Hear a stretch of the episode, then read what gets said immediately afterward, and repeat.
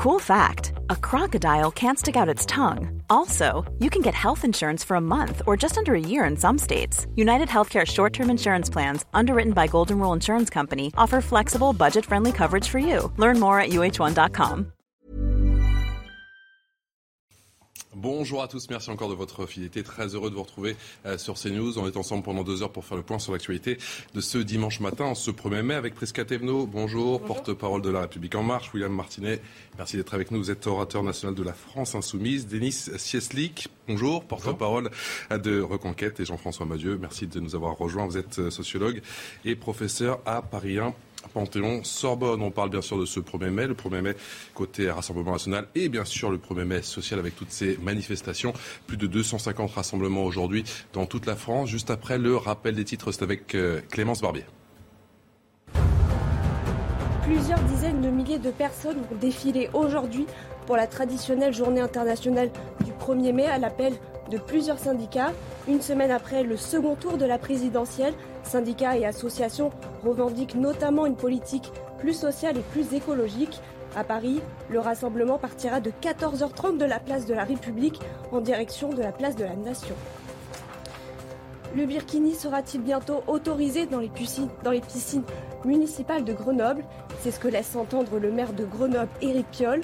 Dans une lettre de 4 pages, l'élu écologique a décidé d'interpeller vendredi Emmanuel Macron sur plusieurs thèmes, dont celui de la laïcité. Éric Piolle a d'ores et déjà déclaré qu'une décision sera prise en conseil municipal avant l'ouverture des piscines en juin. À Kharkiv, deuxième ville du pays, pilonnée depuis des semaines par l'artillerie russe, elle est pratiquement dévastée. La ville comptait près d'un million d'habitants avant la guerre. Elle a été violemment frappée dans la nuit de vendredi à samedi. Hier, le président ukrainien a alerté sur le fait que les Russes ont constitué des renforts dans cette région, essayant d'augmenter la pression dans le Donbass. Clémence Barbier, ce 1er mai, ce traditionnel euh, hommage, bien sûr, à Jeanne d'Arc du Rassemblement national. Comme chaque année, eh bien, les dirigeants du RN se rendent devant la statue de la place de Saint-Augustin. C'est dans, la 8 dans le 8e arrondissement de la capitale. Vous découvrez ces images euh, en direct des équipes de CNews. Hommage, effectivement, et ce dépôt de gerbes à la gloire et à la mémoire de la célèbre euh, guerrière, Panne-Marine Le Pen, cette année. On va le voir dans un instant avec Elodie Huchard qui est sur place. Marine Le Pen.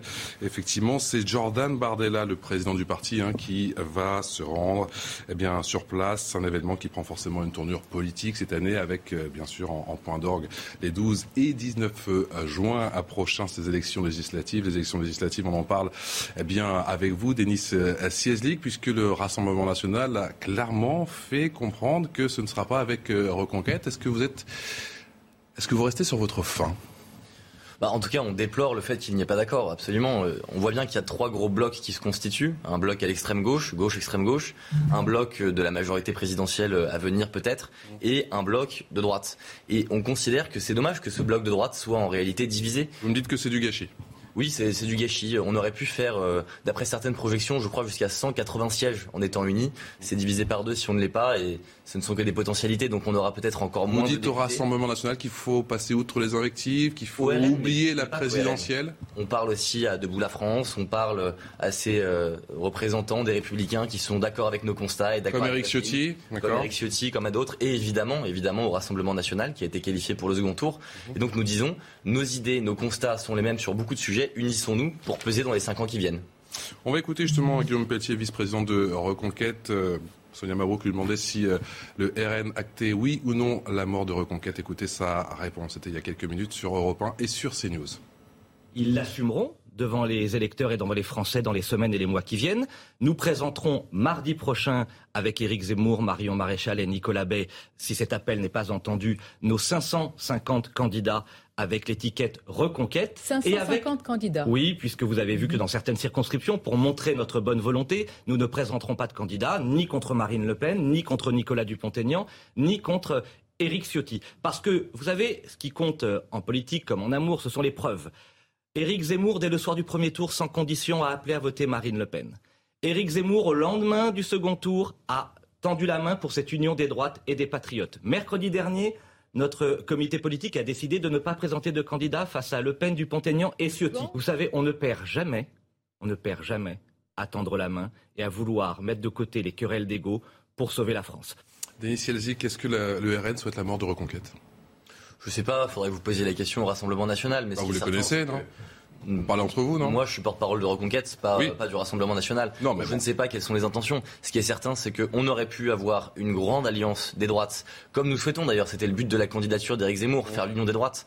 Euh, nous aurions pu avoir cette grande alliance qui nous aurait porté à l'Assemblée nationale avec un groupe puissant. Ce ne sera vraisemblablement pas le cas pour des questions euh, d'ego, pour des questions euh, qui en réalité ne sont pas de notre intérêt politique. Et nous considérons que oui, c'est dommage. Maintenant, vous savez, j'ai entendu tout à l'heure que vous disiez, vous parliez de la mort de Reconquête. Je pense qu'il y a beaucoup de partis qui aimeraient être morts comme Reconquête, avec 120, 125 000 adhérents, avec euh, des finances saines, avec des gens extrêmement motivés sur tout le territoire. Ce parti est loin d'être mort et vous verrez qu'à terme, il sera hégémonique. peser demain à l'Assemblée nationale, c'est bien là tout votre euh, problème. Qui va peser demain? Quelle opposition face à, Emmanuel Macron? Je regarde bien sûr Prisca Thévenot, porte-parole de La République En Marche. William Martinez, est-ce que ce sera le pôle gauche, côté Jean-Luc Mélenchon, ou est-ce que ce sera côté euh, eh bien, Rassemblement national? Avec Marine Le Pen, avec Jordan Bardella. On découvre ces images en direct qui est en train de euh, déposer cette euh, gerbe en, hommage, bien sûr, à, Jeanne d'Arc, la pucelle d'Orléans, comme chaque année.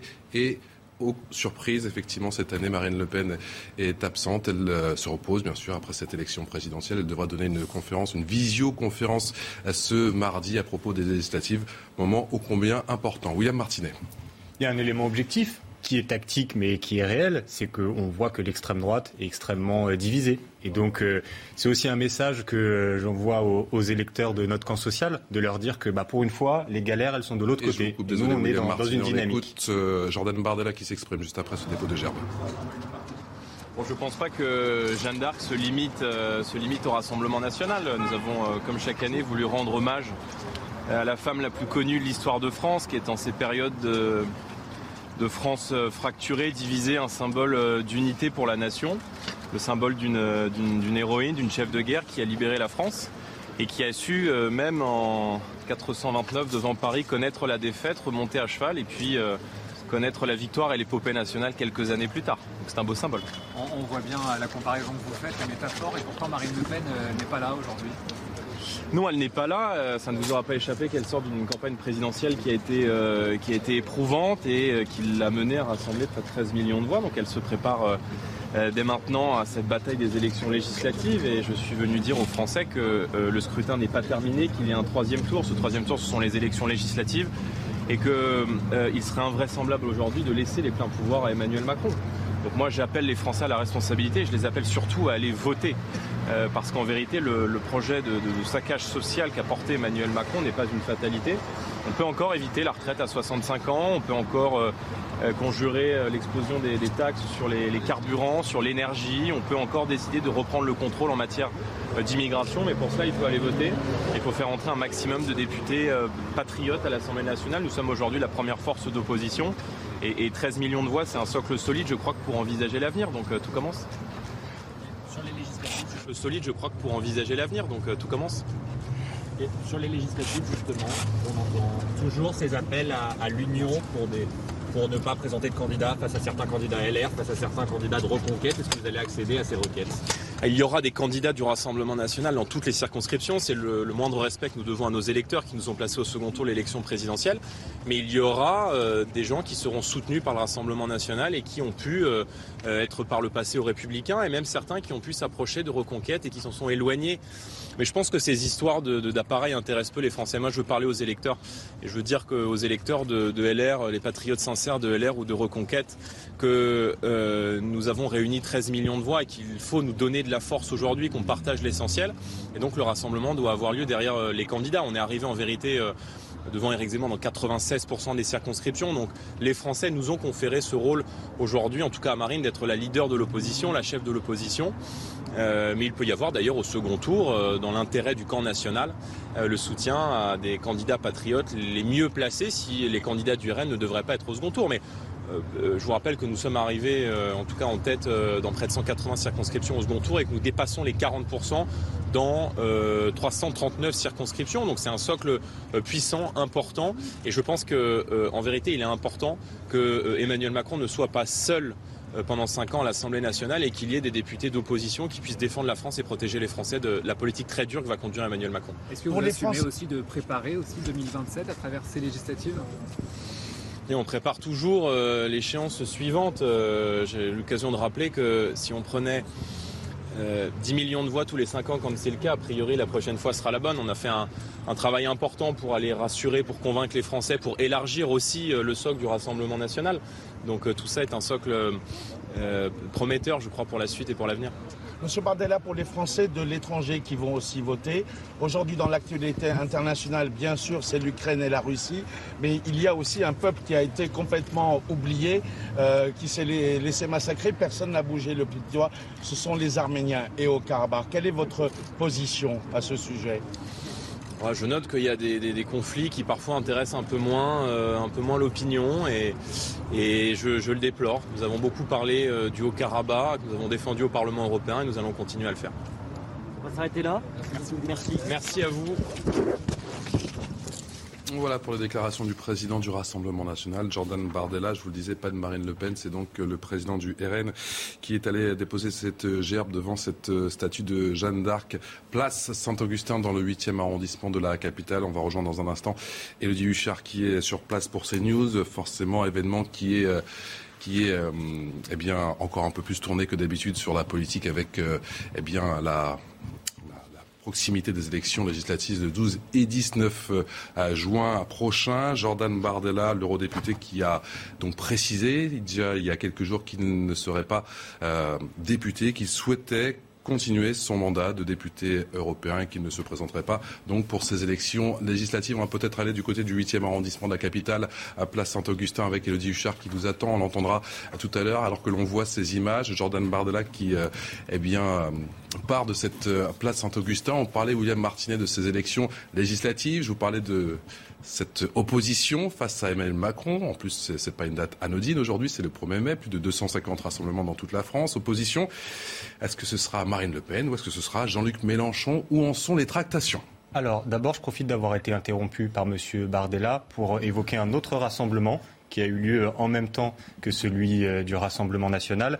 C'est un rassemblement à la mémoire de Brahim Bouaram, qui a été en 1995 assassiné par des militants du Front national qui venaient de quitter justement ce traditionnel euh, rassemblement à la mémoire de Jeanne d'Arc. Voilà, donc euh, une pensée pour lui, euh, pour ses proches et, pour sa famille. Cela étant dit, pour revenir à votre question, bah, écoutez, moi je suis optimiste sur la capacité du pôle populaire qu'on est en train de construire, de renforcer. Parce que la date butoir approche quand même. La date butoir approche, on en a tous conscience. Après, vous savez, enfin peut-être vous ne savez pas d'ailleurs comment se passent des tractations législatives. on, dit, on, discute, tout, on dit tout d'un coup que plus rien n'est possible, et puis on revient à la table des négociations. Bon, moi je suis confiant sur le fait qu'on arrivera à un accord. Pour une avec les communistes, c'est qu'il y, y, a une conviction partagée par tout le monde.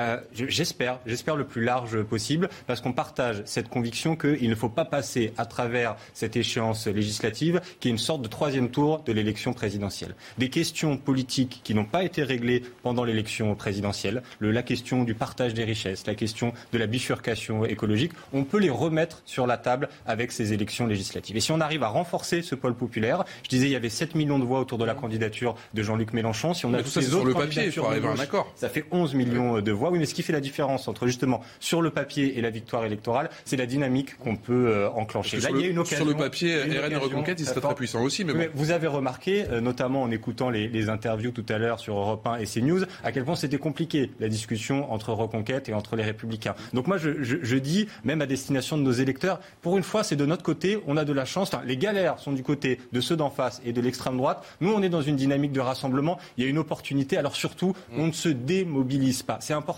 c'est important de toute façon pour les gens parce qu'ils sont pris à la gorge, notamment sur la question du, pouvoir d'achat. Donc les mesures qu'on a portées à la présidentielle sur le blocage des prix, sur l'augmentation du SMIC, sur la retraite à 60 ans, on ne peut pas attendre 5 ans de plus. Il nous les faut à la législative avec Mélenchon Premier ministre. On continue à parler des législatives à, travers cet euh, événement, bien sûr, euh, cet hommage à Jeanne d'Arc, comme chaque année, les représentants du Rassemblement national qui sont partis euh, fleurir eh bien, cette statue de Jeanne d'Arc dans le 8e arrondissement, place Augustin. On retrouve trouve sur place Elodie Huchard. Elodie, Jordan Bardella, mais pas de Marine Le Pen. Oui, effectivement, vous le savez, c'est la tradition euh, pour le 1er mai, le Rassemblement national qui rend hommage à Jeanne d'Arc. Tradition oblige, mais avec quelques exceptions parce que, vous l'avez dit, la candidate Marine Le Pen n'était pas euh, présente. On sait qu'elle souffle un petit peu après euh, sa présidentielle. Jordan Bardella qui a aussi expliqué qu'elle travaillait à la suite aux législatives d'ailleurs dont vous venez de parler. Et puis, autre exception faite, nous ne sommes pas comme d'habitude près de la statue de Jeanne d'Arc qui se trouve près du Louvre, mais ici dans le 8e arrondissement, place Saint-Augustin. Jordan Bardella d'ailleurs qui a osé une métaphore, une comparaison entre Marine Le Pen et Jeanne d'Arc, expliquant que Jeanne d'Arc aussi avait connu la défaite avant de remonter à cheval et de sauver la France. Dit-il, doit-on y voir là un présage pour la suite pour euh, Marine Le Pen? Et puis surtout, il a beaucoup été question déjà des législatives parce qu'on sait que c'est ça aujourd'hui qui occupe le Rassemblement euh, national. L'alliance avec Reconquête au niveau national semble désormais totalement euh, enterrée. Peut-être des alliances circonscription par circonscription, mais Jordan Bardella le rappelle, nous avons été devant Reconquête dans 96% des circonscriptions. Nous sommes en situation de force. Nous allons euh, décider. Et puis Marine Le Pen n'était pas présente physiquement, mais elle s'est exprimée sur les réseaux sociaux pour marquer cette date du 1er mai. Et puis à noter également que Jean-Marie Le Pen lui déposera euh, une gerbe au pied de la statue de Jeanne d'Arc à Saint-Cloud. Merci beaucoup Elodie Huchard avec Florent Ferraud depuis le 8e arrondissement de la capitale, 11h passé de 15 minutes. Vous êtes sur CNews, c'est l'heure du rappel des titres avec Clémence Barbier. La police de la région de Kiev a fait la découverte hier d'une fosse commune avec le corps de trois hommes torturés près de Boutcha. Selon la description de la police, les victimes avaient les mains liées, des vêtements autour du visage pour qu'ils ne voient rien et certains avaient des baillons dans la bouche. La petite ville de Boutcha est devenue le symbole des atrocités imputées à la Russie. Le président ukrainien avait chiffré, avait chiffré vendredi à 900 le nombre de corps découverts dans la zone. En Guadeloupe, le bilan des intempéries qui ont frappé l'île dans la nuit de vendredi à samedi s'alourdit. Deux hommes sont morts noyés dans leur voiture et un jeune homme de 30 ans est toujours porté disparu. Selon la préfecture, la zone de Pointe-à-Pitre, la plus durement touchée, tend à se stabiliser. Les précipitations ont été exceptionnelles. Le niveau de pluviométrie a même été supérieur à celui enregistré lors du cyclone Maria en 2017. En Ligue 1, la bonne opération de ce samedi soir est à mettre à l'actif des Rennais. Les joueurs de Bruno Genesio se sont imposés 2 à 0 à Saint-Etienne grâce à un doublé du Croate Lovro Meyer, buteur en première et en deuxième période. Au classement, le Stade Rennais prend la troisième place. Les Stéphanois restent bloqués à la 18e position. Clémence Barbier. On est toujours avec Prisca Tebno, William Martinet, Denis Sieslik et Jean-François Amadieu. On va écouter Guillaume Pelletier qui était l'invité à ce matin du grand rendez-vous avec euh, Sonia Mabrouk et avec euh, euh, Mathieu Boccoté et il nous parle de l'importance justement de ces législatives. Le pire est à venir avec Emmanuel Macron. Emmanuel Macron va gouverner à gauche et avec l'ultra-gauche. Ce qui s'apprête à émerger lors des élections législatives, c'est à la, à la fois un bloc macroniste et un bloc mélanchoniste. Et donc, j'appelle encore plus aujourd'hui qu'hier toutes les droites et tous les patriotes à s'unir et à se rassembler pour ne pas confier les pleins pouvoirs à Emmanuel Macron et à Jean-Luc Mélenchon. Chris vous lui répondez quoi à Guillaume moi, j'ai l'impression, euh, en écoutant effectivement Guillaume Pelletier, mais aussi ce qui a été dit juste avant sur le plateau, qu'on reprend les mêmes disques d'avant les présidentielles et qu'on recommence. On nous promet côté RN, côté Reconquête, mais aussi côté PS, côté LFI, des unions qu'on nous avait promis avant les présidentielles et qu'on ne verra, qu'on n'a pas vu euh, arriver ni au premier tour ni au deuxième tour. Donc c'est un peu, je vous promets de faire demain ce que je n'ai pas réussi à faire hier. Et derrière tout ça, ce que j'ai l'impression de voir, mais encore peut-être j'espère me tromper, c'est qu'il s'agit plutôt de la survie de leur boutique politique plutôt que de la vie des Français. Et aujourd'hui, en cette journée du 1er mai, je pense qu'on peut parler des travailleurs, des travailleuses et de leurs préoccupations premières, qui est effectivement d'avoir un emploi. On va le faire dans un instant. Et, aussi de défendre et de protéger leur pouvoir d'achat. Et donc ça, nous, plus que d'essayer de regarder à droite, à gauche, de sauver nos sièges, eh bien, nous avons travaillé pendant cinq ans et nous continuerons à le faire. La première des mesures, et une mesure très forte, que la gauche a abandonnée pendant longtemps, c'est de permettre à chacun d'avoir un travail et qu'il soit bien rémunéré. Nous avons réussi à résorber le chômage comme jamais cela n'avait été fait et nous pouvons enfin, aujourd'hui, après des décennies, atteindre le plein emploi. Ça, ce sont des mesures fortes. Ensuite, vous pourrez me parler de solidarité. Eh ben, on va mettre en place la solidarité à la source si nous avons effectivement la majorité qui suivra le président de la République. Là, vous parlez de l'obligation de travailler pour les allocataires du RSA. la solidarité à la source. Alors, je vais vous expliquer. On en a beaucoup parlé pendant la, campagne des présidentielles. C'est dommage que vous n'ayez pas suivi parce que c'est quelque chose que vous aimeriez porter, je pense, au sein euh, de l'obligation de travail pour les allocataires du RSA qui fait qu'ils vont travailler pour un revenu inférieur au SMIC. Non, ça, on ne va pas être convaincu. Je pense que c'est. Ah, vous n'êtes pas convaincu par la solidarité à la source. La solidarité à la source, ce que c'est, et la LFI vient de nous dire qu'ils sont contre, c'est de permettre à chaque personne qui a le droit à des minima sociales, à des aides sociales, de les percevoir directement dans leur porte-monnaie. C'est ça la solidarité à la source. Pourquoi? Parce qu'on constate aujourd'hui qu'un certain nombre de Français aujourd'hui. Ou ils oublient, ou ils ne sont pas au courant. Exactement. Et là, on apprend que la France insoumise est contre. Voilà ce qui se passe encore aujourd'hui quand on voit qu'ils sont là pour s'opposer pas pour s'opposer et construire, mais pour s'opposer simplement à Macron. dire que ça va passer loin, quoi. Au détriment des Français. Non, mais moi, surtout, je ne parlais pas de, je parlais pas du, euh, de la solidarité à la source. Bah je parle de l'obligation. Je parle, je, parle de l'obligation de travail pour les allocataires du RSA, qui fait qu'on va se retrouver avec des allocataires du RSA payés en dessous du SMIC. Il y a 2 millions de personnes qu'on va remettre sur le marché du travail avec un salaire en dessous du SMIC. Vous êtes le symbole de ce Répondez au moins à ça. Si vous êtes le symbole. Défendez cette mesure. Vous êtes le symbole. C'est celle de votre candidat et maintenant président de ce que les Français nous reprochent, c'est-à-dire de ne pas les écouter. Je vous parle de la solidarité à la source, vous me parlez d'autre chose, parce que vous n'avez même pas la capacité d'écouter une proposition qui a été faite par le président de la République candidat et qui a été effectivement repris par les Français qui l'ont euh, réélu. Un 1er mai, un 1er mai avec un parfum de, troisième tour, plus de 250 rassemblements prévus en ce dimanche dans toute la France, jour de fête internationale du travail. On va aller du côté de Nantes avec Mickaël Chailloux, où euh, le cortège s'est déjà élancé, je crois déjà une bonne heure, mon cher Mickaël. Est-ce qu'il y a du monde? Est-ce que la mobilisation est au rendez-vous?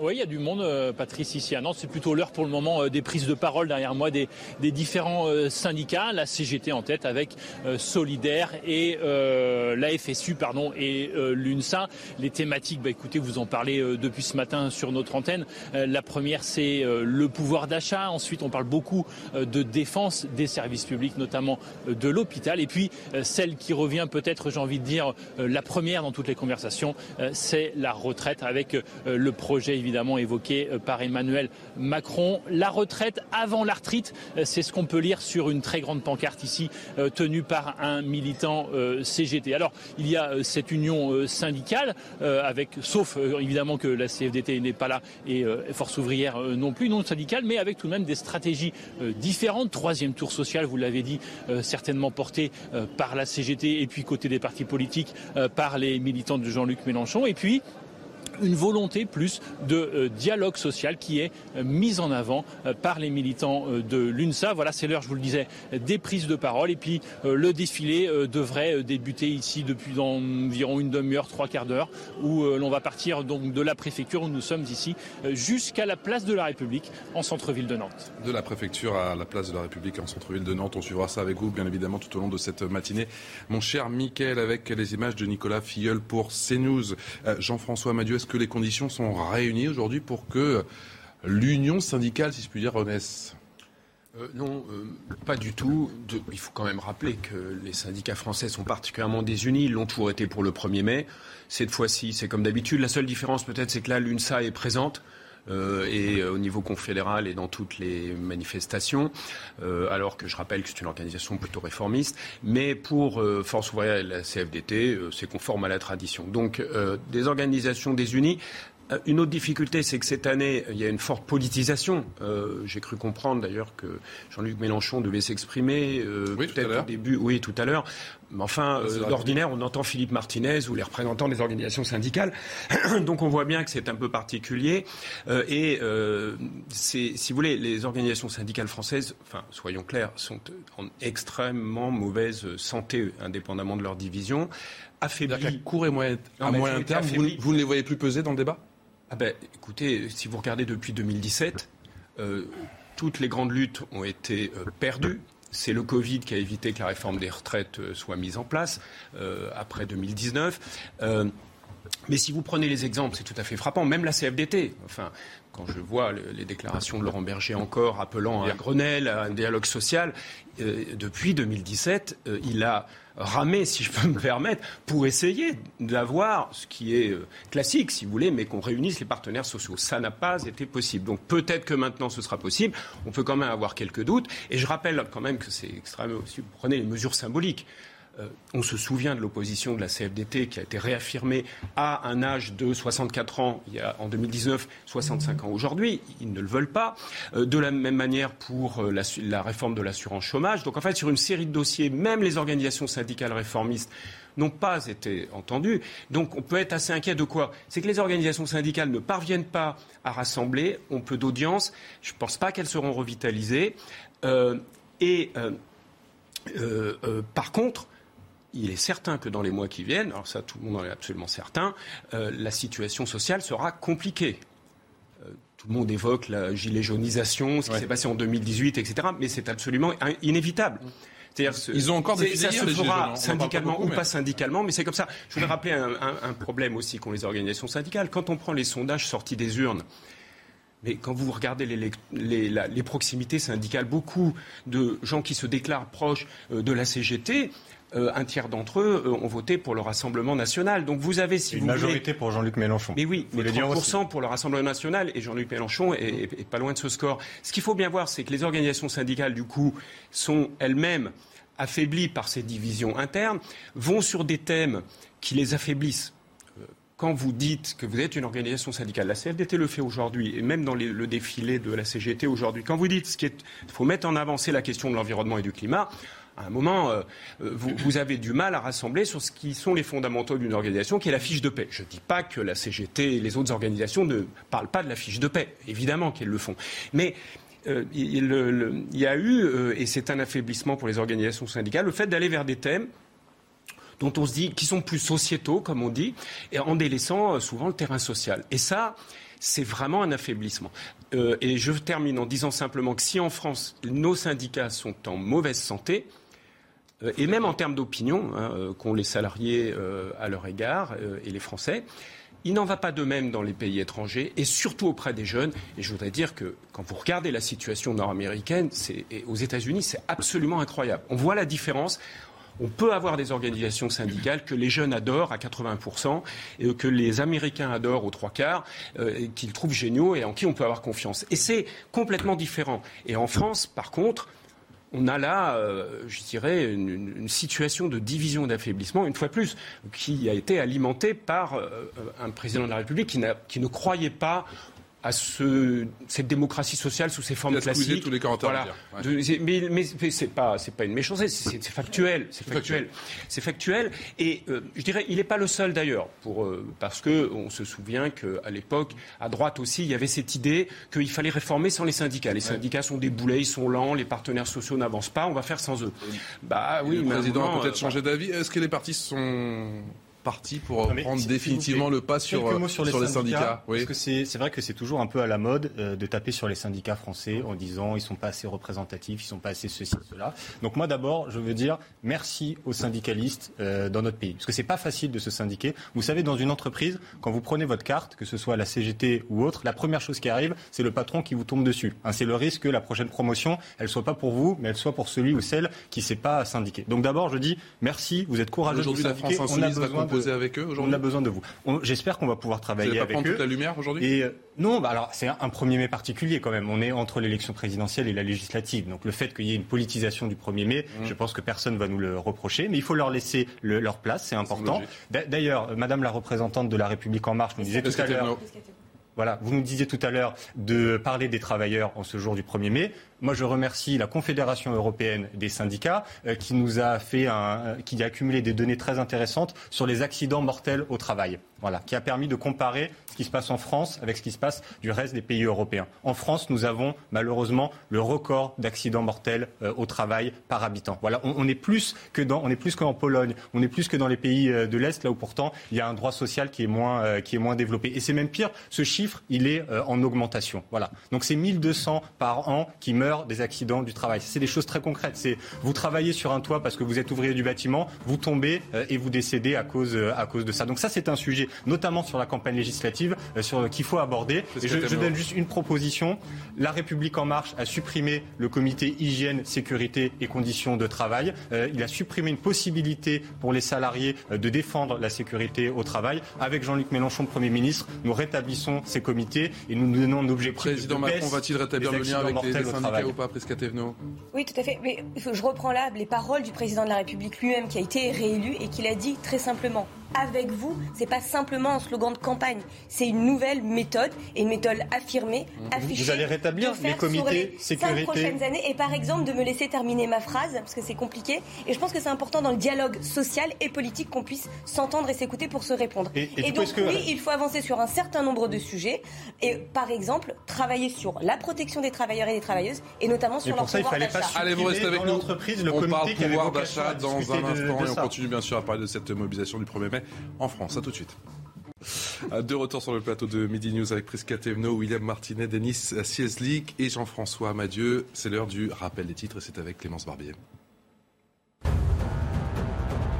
Depuis plusieurs semaines, des établissements de santé redéclenchent tour à tour le plan blanc faute de personnel et les médecins sont particulièrement inquiets pour cet été.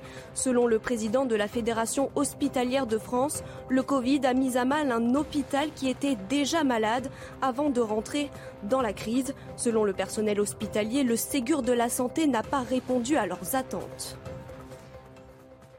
Après de nombreux échecs, une vingtaine de civils, des femmes et des enfants ont été évacués cette nuit de la Syrie Azovstal, la dernière poche de résistance ukrainienne à Mariupol, dans l'est de l'Ukraine.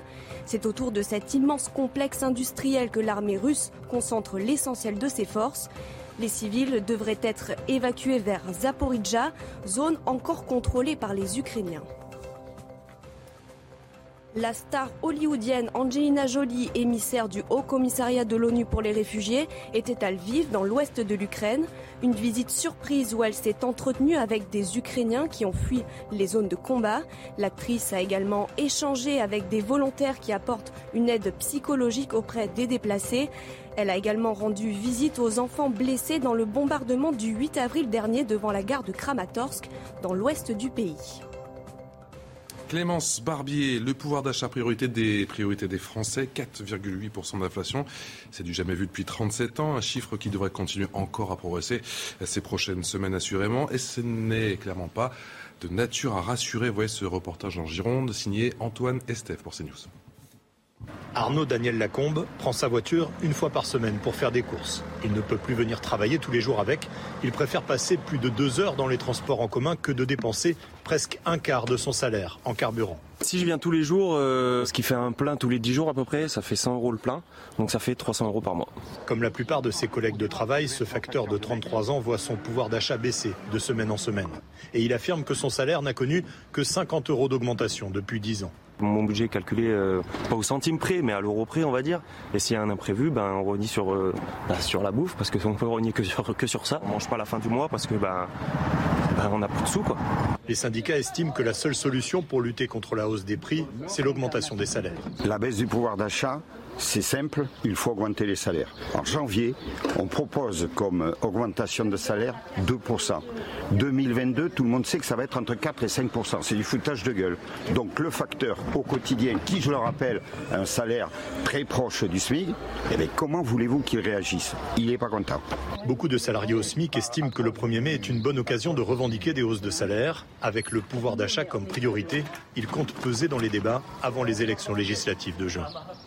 Clairement, presque à il y a urgence. Est-ce que le président Macron a des solutions concrètes face à ce problème du pouvoir d'achat Effectivement, vous l'avez dit, il y a le sujet de l'inflation qui vient gréver, impacter directement euh, le pouvoir d'achat malgré l'ensemble des mesures qui ont été mises en place. Et ça, il faut l'entendre et c'est la raison pour laquelle, dès que la crise est arrivée, des boucliers tarifaires ont été mis, la ristourne à la pompe euh, de 18 centimes a été mise et le président euh, candidat avait promis que cela serait poursuivi et prolongé s'il était réélu, chose faite. Nous allons également continuer à travailler sur des mesures très simples, c'est-à-dire la suppression de la redevance audiovisuelle, mais également la revalorisation des retraite dès cet été, également mettre en place le chèque alimentaire et, et je le redis encore tout à l'heure, la meilleure façon de pouvoir protéger, défendre le pouvoir d'achat. Vous avez entendu ce qu'a dit notamment cette dame lors de ce déplacement dans les Hautes-Pyrénées à, Barbazan. Nous, ce qu'on veut, c'est pas d'échec, c'est clairement des augmentations sur nos, sur nos feuilles de paix. Eh bien, nous sommes d'accord. de durable et, pas de ponctuel. et donc sur ça, je suis complètement d'accord. Et bien évidemment, il faut le faire. Et on l'a déjà fait. Donc on va continuer à le faire, notamment sur les salaires les plus bas, le SMIC. À une personne au SMIC, euh, sur les cinq dernières années, grâce à l'ensemble des mesures qui ont été mises en place, qui sont la baisse des cotisations, la prime Macron, la défiscalisation des heures supplémentaires, s'est vu euh, libérer l'équivalent d'un 13e mois. Est-ce qu'on doit dire qu'on doit s'arrêter là? Non, nous devons continuer. Mais nous devons aussi regarder toutes les poches où nous pouvons récupérer du pouvoir d'achat pour l'ensemble des Français. C'était le cas de la suppression euh, de la taxe d'habitation pour le précédent quinquennat. Ça sera le cas, par exemple, de la taxe sur la redevance mmh. audiovisuelle. C'est également la mise en place Exactement, mais 100 euros, c'est pas anodin quand on écoute ce qu'on dit euh, depuis tout à l'heure et qu'on écoute. Non, mais j'ai bien que j'entends que c'est pas anodin, mais bon, je divise toujours ça par 12 mois. La taxe d'habitation, c'est pas 100 euros. Hein. Je pense que c'est bien plus.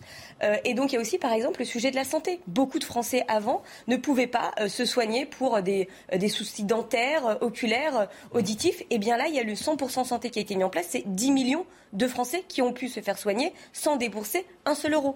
Donc, encore une fois, il ne s'agit pas de dire que tout va bien un certain nombre de pas énormes ont été faits. Nous devons continuer à aller vers cela. Denis Sielzik, c'est une bombe à retardement, cette euh, question du pouvoir d'achat oui, je pense que de toute façon, la, la situation sociale va être explosive. Euh, du fait d'une situation qui n'est, qui n'est pas bonne sur le front du pouvoir d'achat, on nous a parlé du Mozart de l'économie avec 0% euh, de croissance, 5% d'inflation, 600 milliards de dettes. Il est beau le Mozart de l'économie. Et surtout, on a eu une élection présidentielle qui doit être ce moment quand même de débat, d'échange, qui a été, qui a été volé. Qui a été volé. En tout cas, le débat a été volé. On n'a pas eu les échanges qu'on voulait. Ça a été un, ça a été un 49-3 politique. Et donc, le fait que le président de la Chaque candidat a eu l'occasion de faire campagne de faire. si vous aviez parlé moins de grands remplacements sur les thèmes qu'il souhaitait. D'autant peut parler pouvoir d'achat. Je vais terminer ma phrase. C'est vrai que vous avez tendance à beaucoup couper la parole. Je vais juste aller au bout et vous me répondrez après. Je, je pense que cet, cet enjambement qui a été celui d'Emmanuel Macron, comme une simple formalité administrative en réalité de l'élection présidentielle, n'a pas permis qu'il y ait toutes les discussions qu'il y aurait dû avoir. Donc ça va être, je pense, euh, explosif. Ajoutez à ça le mépris du président de la République et ces petites phrases qu'on lui connaît si bien, qui consistent à dire qui, euh, euh, qu'ils sont analphabètes, pour d'autres qu'il suffit de traverser pour trouver un emploi, pour d'autres je vais pas faire la longue liste parce qu'elle est beaucoup, beaucoup, beaucoup trop longue. Et vous avez un cocktail qui malheureusement est explosif. William Martinet. Non, moi je pense sur cette question du pouvoir d'achat, qui est évidemment la question centrale. Toutes les mesures qu'on a évoquées depuis le début, on tourne autour du pot. augmenter le pouvoir d'achat des Français, c'est deux choses. C'est soit l'augmentation des salaires. Donc quand on parle d'augmentation des salaires, c'est pas la chèque, c'est pas le, la prime, etc. C'est ce qui tombe euh, tous les mois. Jean-Luc Mélenchon était pendant la campagne présidentielle le seul candidat à dire augmentation du SMIC à 1400 euros net. Là, l'augmentation du SMIC qui vient d'être faite, elle n'est pas à 1400 euros net. cette augmentation, cette augmentation du SMIC, c'est deux fois moins que l'inflation.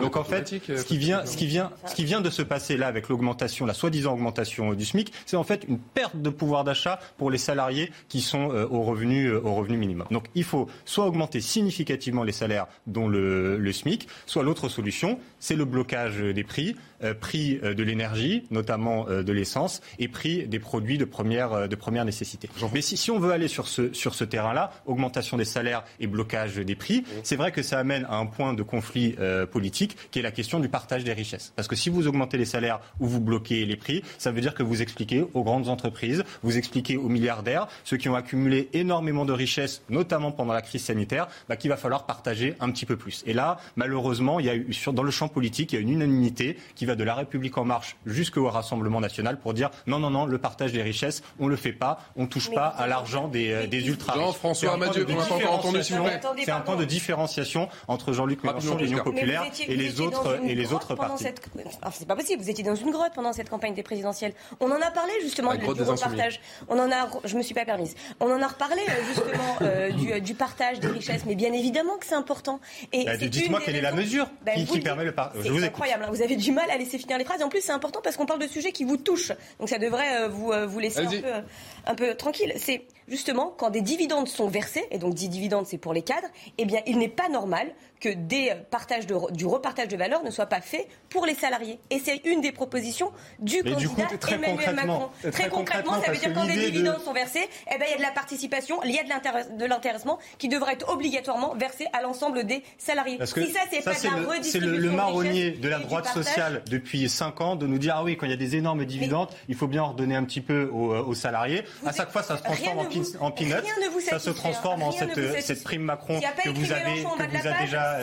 Non si Non, s'il n'y a pas arrêtez. en bas de la feuille de salaire s'il n'y a pas en bas de la feuille de salaire euh, écrit que le salaire augmente effectivement nous ça nous ça nous va pas parce que les primes elles arrivent euh, elles Avouez, repartent la participation salariale elle on va arrive quand même atteindre des records. Non mais avouez que là on propose une solution très claire et très simple à comprendre et que même là ils sont pas d'accord. Enfin, c'est quand même assez im- impressionnant. Mais oui, parce que Jean-François Amadieu, s'il vous plaît. Emmanuel Macron, ça a été le Jean-François président Amadieu, de la. République qui a fait la concentration William des richesses Martinet. parmi les milliardaires de ce pays. Comment voulez-vous qu'on vous croit quand vous parlez de répartition On vous a entendu, tous les deux. Jean-François Amadieu, s'il vous plaît. Oui, non, le, le- le- le problème peut-être principal du point de vue euh, social, puisque c'est le 1er mai et le troisième tour social, ce qui nous attend dans les mois qui viennent, c'est qu'en fait, il y a un, un flou. Euh, dans les, propositions et du président de la République en particulier, parce que euh, quand vous expliquez que euh, on va prendre, vous allez prendre une mesure qui permettra, en fonction des dividendes, de, verser des primes ou bien, ou bien du salaire, etc. Mais quel est le mécanisme? Quels sont les montants? De quoi s'agit-il? Et je vais prendre un autre exemple beaucoup plus spectaculaire encore. Euh, les négociations salariales dans le secteur privé et dans le secteur public ont lieu toujours au début de l'année. Et tous les salariés du privé qui nous entendent ici savent qu'il y a eu des augmentations de salaire. 2 points, 3 points, euh, et c'est le cas chaque début d'année.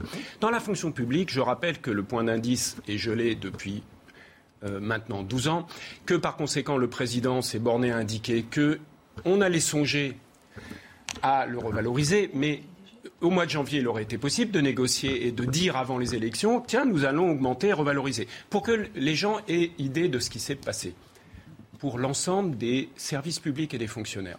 5 millions de gens à peu près. Euh, le gel du point d'indice signifie que sur un salaire de base, les gens ont perdu aujourd'hui 25% de leur salaire en 12 ans. On vient de dire que l'inflation est de 5%. Les salaires n'ont pas bougé sur la dernière année. Essayez de. Si, pour ceux qui travaillent dans le secteur privé, il faut qu'ils réalisent ce que ça signifie. Donc il y a un rapport de, je dirais, de cette, majo- de cette majorité du président, il y a un rapport particulier au service public. Comme employeur, on ne peut pas dire que, les- et même avant Emmanuel Macron, puisque ça avait commencé sous François Hollande, cette façon de traiter l'ensemble des fonctions publiques est très bizarre. Alors dans certains cas, on s'aperçoit que ça tourne au désastre. L'hôpital, euh, l'éducation, et depuis Les 3-4 ans, c'est l'affolement parce qu'on s'aperçoit que par rapport aux pays de l'OCDE, on n'est pas au niveau. Mais il faut que les gens voient bien le problème. Dans l'éducation, dans la santé et ailleurs dans les fonctions publiques, quand vous êtes un employeur qui paye mal, qui paye trop mal, la performance n'est pas au rendez-vous. C'est-à-dire que vous n'avez pas de résultat. Il faut quand même le rappeler, c'est très important. Et on ne l'a réalisé que pour... Alors évidemment, on entend les candidats euh, dire dans la campagne, oui, oui, on va s'occuper de l'hôpital et on, commence, et puis on a commencé pour euh, les, les enseignants, mais pas tous d'ailleurs, plutôt pour le primaire euh, que pour les autres. Mais c'est un vrai problème parce que syndicalement, d'ailleurs, les syndicats sont très forts dans le secteur public. Ils n'ont pas été très efficaces euh, sur ce sujet, il faut le dire, depuis plus d'une dizaine d'années. Ils n'ont pas tellement finalement défendu euh, les, les choses et les salaires se sont effondrés. Euh, on- mais évidemment, c'est pas populaire forcément auprès des Français qui se disent, après tout, et même sur les enseignants, vous savez que les sondages montrent que les Français trouvent que les enseignants, bah, ils sont bien payés. Bon, alors Parce qu'ils ont beaucoup de vacances. Oui, mais oui, mais- mais certes, mais il n'y a pas qu'en France. Et, et- et de plus, par comparaison internationale, on ne peut pas avoir un bon euh, service public et, et on ne peut pas avoir des gens performants si on ne valorise pas les salaires. Dans le privé, on le fait. hein. Donc il y a un problème. Et là, je voudrais donc finir, c'est il y a un flou. Et effectivement, vous pouvez, vous allez au devant des problèmes quand les choses sont un peu floues, hein, parce que euh, il va y avoir une désillusion quand on apprendra que les, les salaires sont revalorisés de quelques dans les fonctions publiques très très peu. Je vous assure que ça va pas très très bien se passer. C'est- faire les gros yeux. Thévenot. Pas les gros yeux. Non, non, pas du tout les gros Non, yeux. Parce que ce que, vous, ce que vous dites est très important, donc ça ne s'agit pas de faire les gros yeux, mais juste de venir euh, mettre quelques éléments, je pense, euh, dans, dans votre argument. C'est que le dégel du point d'indice, qui est effectivement très important, a été annoncé il y a maintenant euh, quelques mois par la ministre en charge de la fonction publique qui s'appelle Amélie de Montchalin. Euh, ensuite, Ce qui sur, donnera quel ensuite, pourcentage sur- Non, mais parce que vous disiez. on- ah, ah, je me suis peut-être. attendez, j'ai peut-être mal compris, mais dans votre propos, vous aviez l'air de dire que nous n'avions pas touché à ce sujet. Or, nous l'avons fait. Euh, mais ensuite, oui, il y a un certain nombre de pans sur la. Mais si, ça a été annoncé par la Non, ministre. mais je veux le pas sais que ça a dire été annoncé. Donc, mais non, mais la euh, ministre annonce. Non, mais je- je- Euh, pardon, excusez-moi, là, je suis obligé de vous couper. Bah oui, vous savez très bien qu'une annonce du Non, type mais- on va, on va Donc, négocier, il y aura une rien, revalorisation. Rien, mais non, mais. Mais ensuite, sur l'autre, C'est sur l'ensemble des autres sujets. Non, mais c'est- Mais vous c'est- savez très bien c'est ce pas que drôle, c'est important. Mais- Mais, le sujet que- ensuite sur euh, la fonction publique, c'est oui, c'est vrai.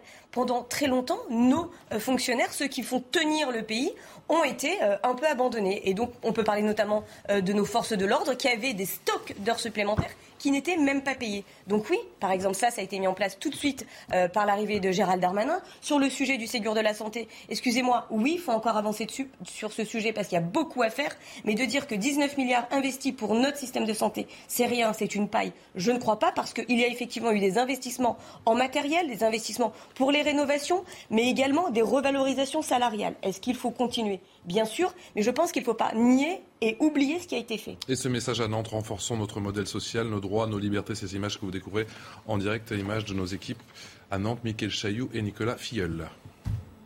Non mais moi des fois je, je comprends qu'on ait des concitoyens qui soient énervés contre les politiques et qui aient l'impression que les discours soient, soient déconnectés de, de la réalité. Parce que alors, on, peut débattre et parfois on le fait de façon un peu brouillonne, moi le premier je, m'en excuse, mais quand on regarde la réalité des gens, on parlait des, profs et de à quel point ils étaient mal payés. Vous êtes aujourd'hui un prof qui débute dans la carrière avec un bac plus 5, c'est 1500 euros par mois. Vous êtes une infirmière, vous parliez du Ségur de la santé, après Ségur de la santé, donc après revalorisation, le revenu des infirmières en France, c'est en dessous de la moyenne des pays euh, de l'Union européenne. Donc voilà, tournons les choses dans tous les sens. Disons qu'on a fait plein de concertations, plein de mesures, que tout ce qu'on n'a pas fait pendant cinq ans, vous inquiétez pas, comme il y a bientôt des élections, on vous promet de le faire, de le faire maintenant. Mais la réalité, c'est que les gens, ils sont pris à la gorge. Voilà, qu'il y a un, pouvoir, un problème de pouvoir d'achat qui fait que les gens n'arrivent pas à finir euh, les fins de mois et qui sont très, très, très en colère. Et 11 ça, il faut, il faut être capable de prendre la mesure de ça et en réponse euh, d'y prendre des mesures qui sont fortes. Je parlais tout à l'heure d'augmentation du SMIC, de dégel du point d'indice. Vous avez bien fait de m'y faire penser. J'ai oublié de le dire euh, tout à l'heure et de blocage des prix. Parce que je vous ai coupé. 11h passées de 45 minutes, le rappel des titres, la Minute Info avec Clémence Barbet. Pékin annonce un renforcement des mesures anti-Covid. Les Pékinois devront présenter un test négatif pour accéder aux lieux publics et transports en commun à partir du 5 mai. Une annonce qui intervient au premier jour d'un week-end prolongé à l'occasion de la fête du travail. Les habitants de Pékin craignent d'être reconfinés comme c'est le cas à Shanghai. En Chine, plus de 10 700 nouveaux cas positifs ont été enregistrés à travers le pays. Le dîner des correspondants de la Maison Blanche, prestigieux, gala de Washington, est de retour samedi soir après la pandémie et les années Trump, avec Joe Biden sur scène et l'humoriste Trevor Noah en maître de cérémonie. L'association des journalistes accrédités à la Maison Blanche espère revenir à une tradition qui remonte à 1924. Un homme a été placé en garde à vue après euh, l'agression euh, à Bordeaux samedi soir d'un fonctionnaire de police qui n'était pas en service. La victime d'une cinquantaine d'années souffre de contusions multiples, conséquences de coups de pied et de coups de poing reçus et d'une importante plaie au cuir chevelu, consécutif à un jet de bouteille de la part de l'agresseur. Barbier, merci à vous. Et cette question à présent, interdire ou autoriser le burkini, le maire de Grenoble laisse planer le doute. Une décision sera prise en tout cas en conseil municipal, et, euh, cela d'ici à la- le mois de juin, à l'ouverture des piscines Marie Collant. Nommer un quelconque vêtement ou un symbole religieux, le maire de Grenoble remet le sujet sur la table. L'autorisation ou non du burkini dans les piscines municipales de la ville. Ce qui est la marque du patriarcat, c'est l'injonction à se couvrir ou se découvrir. Jusque-là interdit, Éric Piolle laisse désormais planer le doute. On a posé des interdits, et pour nous, il faut regarder la pertinence de ces interdits qui ne font pas avancer et qui ne respectent pas la liberté de pratiquer ou non une religion. La laïcité est ici utilisée comme cheval de Troie, à mauvais escient, et vient imposer des discriminations entre les femmes et les hommes. Des déclarations qui sont vues par l'opposition comme une officialisation. Pour l'ancien maire de la ville, l'autorisation du burkini dans les piscines n'est qu'une question de temps. Il a décidé tout seul, une partie de sa majorité est hostile, une grande partie des, républicains, des démocrates de tous bords euh, s'opposent à cette remise en cause euh, des valeurs de la République. Mais il veut le faire parce qu'en réalité, il veut faire de Grenoble euh, une capitale de l'islamo-gauchisme. Il a échoué à la présidentielle, il veut recommencer en 2026 sur des bases très communautaires. C'est très électoraliste. Éric Piolle a d'ores et déjà déclaré qu'une décision sera prise en conseil municipal avant l'ouverture des piscines en juin. Denis Sieslik, euh, porte-parole de Reconquête, est-ce que l'autorisation du Burkini, c'est souhaitable? Euh, je, suis euh, assez effaré, moi, par, toutes ces histoires. c'est, les ravages de l'islamo-gauchisme. Éric Piolle est un islamo-gauchiste par excellence. Euh, il connaît aussi sa clientèle politique. Je pense qu'il flatte son électorat euh, qui est, euh, en grande partie musulman à, Grenoble. Mais évidemment que le burkini n'est pas un vêtement neutre. Évidemment que c'est un vêtement politique qui a une signification politique. Et évidemment qu'il ne faut pas, qu'il ne faut pas le, permettre ou permettre le port du burkini dans des piscines municipales. Enfin, on marche sur la tête. Mais ouais, là, c'est une provocation de plus de la part d'Éric Piolle qui va toujours plus loin dans l'islamo-gauchisme et la complaisance avec l'islamisme. Et je trouve que c'est dangereux pour la ville de Grenoble qui, je le rappelle, quand même caracole en tête de tous les classements sur l'insécurité, sur la délinquance, qui connaît une immigration dont la ville déborde et dont beaucoup de gens ne peuvent plus d'ailleurs quand on parle avec des Grenoblois. Et je pense que c'est en réalité euh, une idéologie dangereuse et, mortifère assez provocatrice dont on a là un exemple de plus. William Martinez sur le Burkini, est-ce que c'est souhaitable? D'abord, je, me permets de rebondir sur, sur ce qu'a dit mon voisin. C'est quand même impressionnant comment, en une minute de propos, euh, on a réussi à faire un mélange. On est parti du burkini à l'insécurité euh, à Grenoble. Hein. comme si c'était les femmes qui voulaient aller en burkini à la piscine de Grenoble qui étaient responsables de l'insécurité. Là, c'est le propos que vous venez de, que vous venez de, de, tenir. Vous avez fait ce, vous avez fait ce mélange, ce mélange-là. Je, je, trouve ça assez, euh, assez effarant. Moi, sur le fond, je, je pense que dans ce genre de sujet, c'est la laïcité, rien que la laïcité, toute la laïcité. Donc qu'est-ce que nous dit la loi de 1905 Il y a une exigence de neutralité pour euh, les représentants de l'État. Euh, et des services publics euh, en général. Donc par exemple, la personne qui travaille à la piscine de, Grenoble, si c'est bien une piscine publique, d'ailleurs je ne connais pas les piscines de Grenoble, elle doit absolument être, euh, être neutre. De l'autre côté, qu'est-ce que nous dit aussi la loi de, de 1905 C'est qu'il il ne faut pas que les expressions religieuses, elles troublent l'ordre public. Donc à partir du moment où quelqu'un ferait de la propagande ou un acte qui serait en capacité de troubler l'ordre public, on peut lui dire ta liberté religieuse s'arrête là.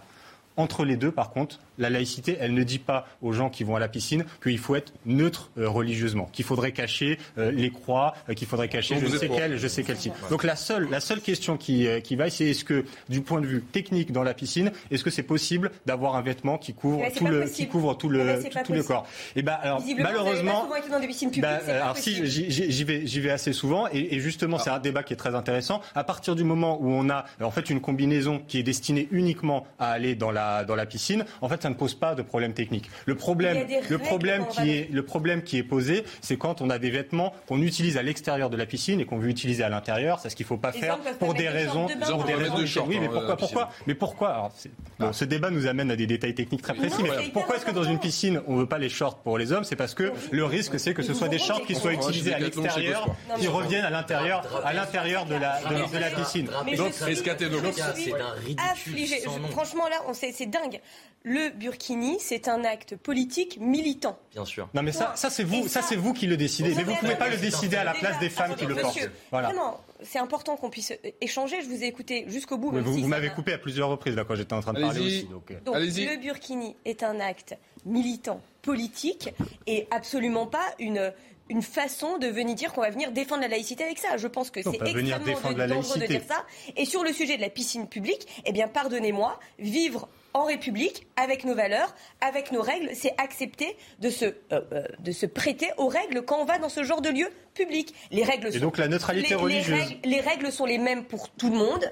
Et donc quand on va, quand vous rentrez dans une piscine publique, on vous dit exactement comment vous pouvez être habillé pour les hommes, pour les femmes, pour les enfants, euh, bonnet de bain, etc. Et je vois pas pourquoi demain on devrait déroger juste parce qu'il y a une pratique politique militante qui l'oblige. Jean-François Madjou, je sur ce sujet. Jean-François. Je voudrais dire deux choses là-dessus. D'une part, c'est que pour revenir à la déclaration d'Éric Piolle, euh, ce qui est complètement invraisemblable, c'est de considérer que c'est la marque du patriarcat que l'injonction de se couvrir ou de découvrir. Alors là, je suis vraiment très très surpris de cet argumentaire.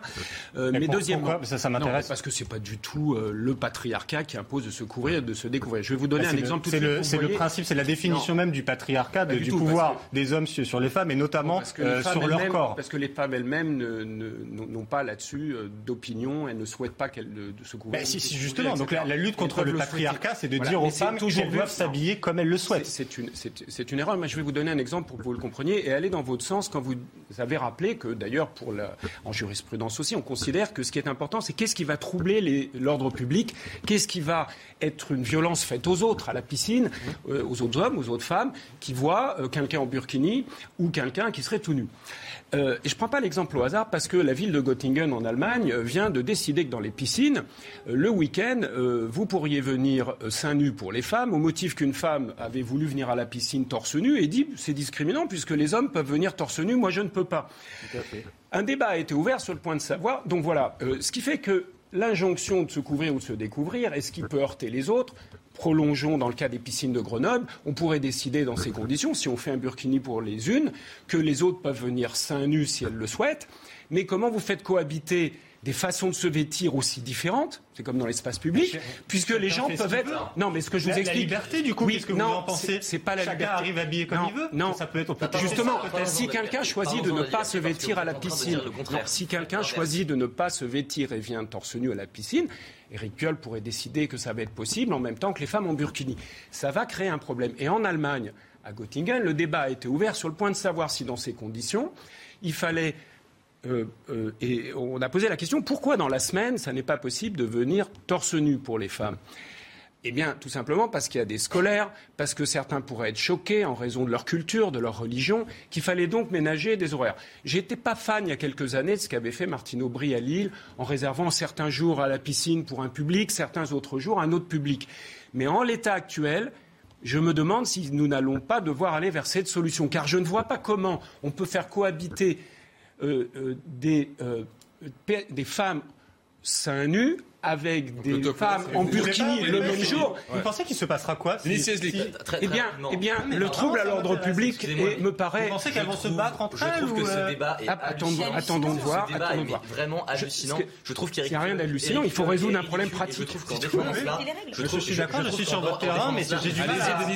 Je trouve qu'en défendant cela, vous êtes ridicule. Les gens qui nous regardent derrière leur écran doivent se dire mais quel est ce débat Est-ce que vous savez de quoi on parle Vous savez de quoi il s'agit burkini, c'est de dissimuler une femme pour ne pas qu'elle montre son corps. C'est de faire qu'une femme ne soit pas avec de la peau découverte face à des autres hommes. C'est ça le burkini. Et vous, vous nous dites qu'avec le patriarcat, et vous le justifiez avec le patriarcat, il faut l'autoriser parce que c'est un acte de patriarcat que de le refuser. Mais, bah, on marche sur la tête.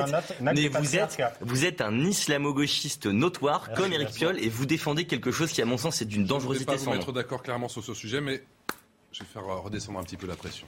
C'est le 1er mai fête du travail. C'est aussi la fête du muguet, même si du muguet, pardon, même si encore une fois ça n'a rien à voir avec la fête du travail. C'est une tradition qui date du XVIe siècle. À l'époque, les fêtes des amoureux n'étaient pas le 14 février, jour de la Saint-Valentin, mais bien le 1er mai. Bonjour Adrien Spiteri, vous dans le 15e arrondissement de la capitale.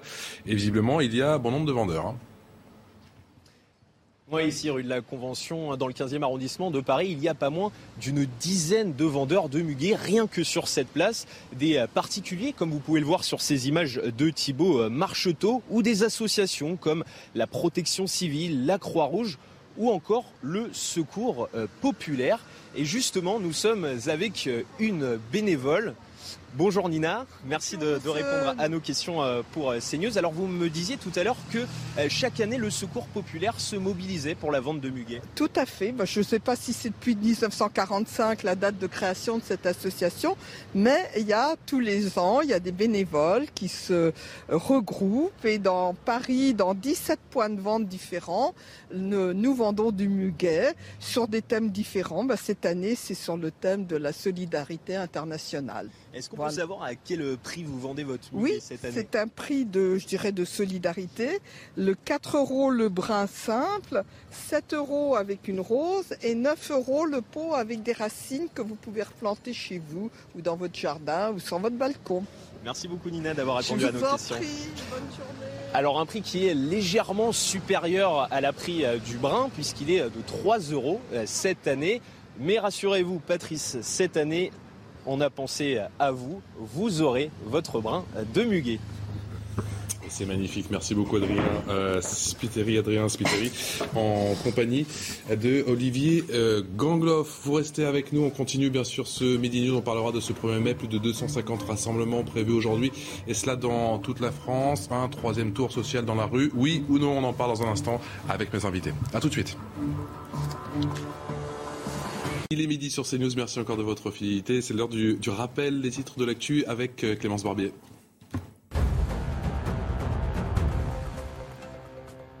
Les tractations en vue du scrutin des législatives des 12 et 19 juin sont toujours en cours et notamment à gauche de l'échiquier politique.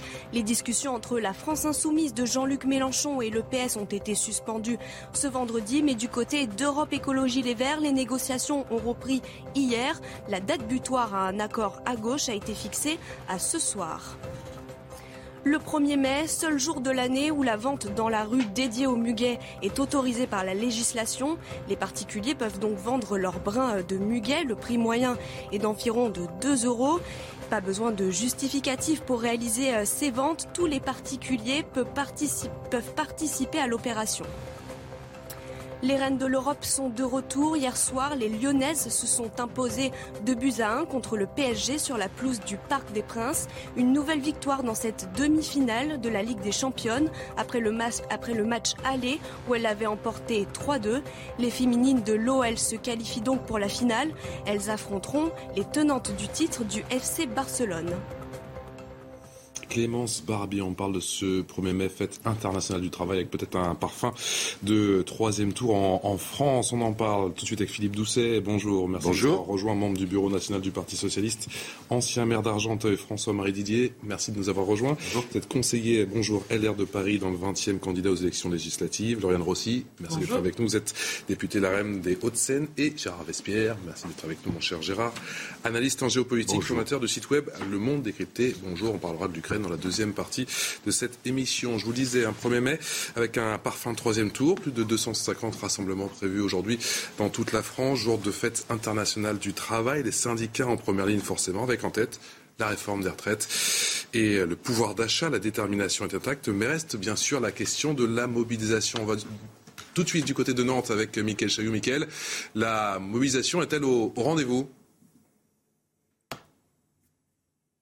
Oui, je ne sais pas si vous m'entendez.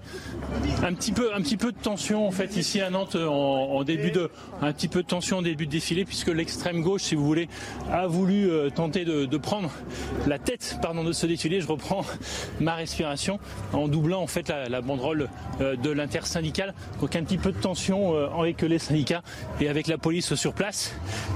pardon, mais c'est un défilé plutôt familial quand même qui s'est organisé ce matin à Nantes autour des thématiques du pouvoir d'achat, évidemment du maintien des services publics, mais surtout de la retraite. Pas mal de monde ici et le défilé est parti avec, je vous le disais, quelques tensions pour le moment.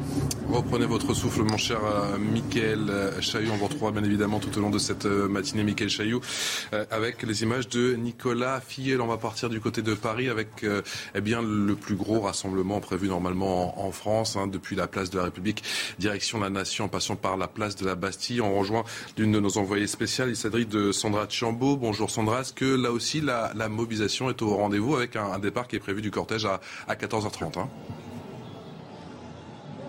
Bonjour, oui, selon nos informations, 12 à 17 000 personnes sont attendues à Paris aujourd'hui. 150 à 300 ultra-gauches pourraient vouloir dégénérer le rassemblement. Les forces de l'ordre sont donc mobilisées en grand nombre. Ici, sur la place de la République, les manifestants commencent à arriver petit à petit. Il n'y a pas foule, mais ils commencent à arriver et à se faire entendre d'ailleurs. Et le cortège, vous le disiez, prendra, part, enfin, prendra le départ à 14h30 en direction de la place de la Nation. De nombreux euh, leaders politiques de gauche notamment sont attendus comme Jean-Luc Mélenchon de la France Insoumise qui a donné rendez-vous à ses partisans à 13h30. Merci beaucoup Sandra. Sandra Chambaud depuis la place de la République à, Paris avec euh, les images d'Alice Chemi pour euh, CNews. Le soleil est au rendez-vous visiblement. Est-ce que la mobilisation aussi? Bah, déjà, le soleil aide à la mobilisation. Euh, ah, parfois, on dit l'inverse. Alors, je sais pas. Je sais pas, oui, c'est quand même plus sympa de défiler quand il fait beau que quand on a des trompes d'eau dessus, quoi. Hein, donc, mm. euh, sur soi. Donc, non, je pense qu'effectivement, on est dans un contexte où euh, la question de l'inflation, donc du pouvoir d'achat, est en train de peser sur non seulement les prix de l'essence, mais j'ai vu là que là où j'achète mon pain régulièrement, la baguette est dépassée 90 centimes à 1 euro. donc, ce qui est arrivé dans ma boulangerie, du, se produit partout. il y a eu des ruptures sur les bouteilles d'huile parce que tout le monde s'est jeté dessus. Donc, on voit bien que sur la question du pouvoir d'achat, ça va peser très lourd dans le dans le dispositif. On a une inflation quand même. Mais on a le sentiment, que tout est réuni pour une démonstration de force et qu'elle n'aura pas forcément lieu. Oui, parce que je, enfin, je pense qu'on a aussi, mais ça c'est une réflexion plus personnelle sur comment la, la gauche peut interagir aujourd'hui. C'est des manifestations traditionnelles, c'est des modes d'action traditionnels. Or, beaucoup de jeunes ou de moins jeunes se reconnaissent plus obligatoirement dans ce type de euh, d'organisation, d'expression de sa vision politique. Mmh. Voilà, donc beaucoup de gens sont beaucoup plus, je pense qu'il est plus important de signer. Même une semaine après l'élection présidentielle? Oui, parce que les modes d'action, euh, même la logique du vote, vous voyez, plein de, j'ai vu qu'il y avait des communes qui avaient organisé le vote électronique, mmh. et donc euh, j'ai des amis qui m'ont dit ah c'est quand même bien, il y a le vote électronique, ça, pourquoi on fait pas plus le vote par correspondance? Parce que les modes de vie sont plus compliqués, certains sont en déplacement, des jeunes font des études à un autre endroit que là où ils votent. Le système des euh, procurations est complètement archaïque. Euh, ça ennuie les policiers d'aller au, commissariat. Donc tout ça, euh, on a besoin d'une modernisation, modernisation de nos vies démocratiques. Et quelque part, dans la logique de la, comment on manifeste à gauche. je pense aussi qu'il y a une logique de, de je suis pas sûr qu'il y aura beaucoup de jeunes dans les cortèges parce que c'est pas obligatoirement cette culture politique là qui est la leur aujourd'hui. François-Marie Didier, c'est le timing parfait pour lancer un message au gouvernement? Écoutez, moi déjà, on est, on est 1er mai, donc euh, c'est la fête du travail et j'ai une pensée pour ceux qui, qui travaillent évidemment aujourd'hui. Merci pour moi. Euh, exactement. euh, bon, on célèbre le travail, donc on célèbre le mérite. Le travail, c'est évidemment un vecteur d'ascension sociale.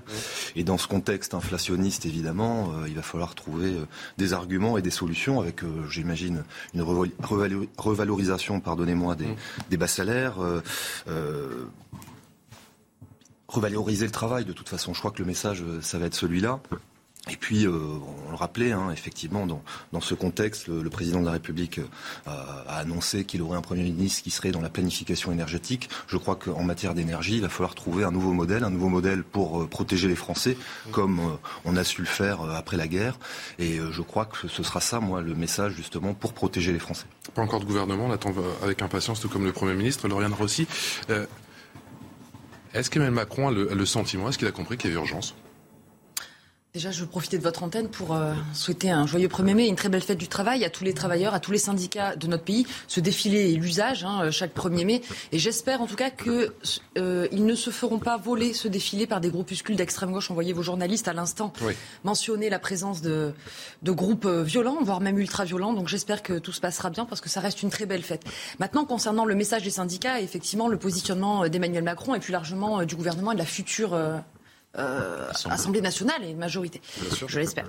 Euh, évidemment, euh, je crois que l'enjeu maintenant, il est euh, de concerter, d'associer encore plus que sous le quinquennat précédent face aux réformes majeures qui nous attendent, que ce soit celle des retraites, celle de, du pouvoir d'achat, évidemment, on en a parlé, l'éducation nationale aussi. Emmanuel Macron porte des mesures fortes dans son projet sur ce sujet-là, et donc avoir une méthode de concertation qui, je le crois, réponde à, la hauteur des, des attentes des syndicats, c'est des corps intermédiaires plus largement, les syndicats, mais aussi les associations, associations d'élus, de collectivités, etc. C'est-à-dire qu'à partir de maintenant, il ne va plus les entendre simplement, mais il va les écouter?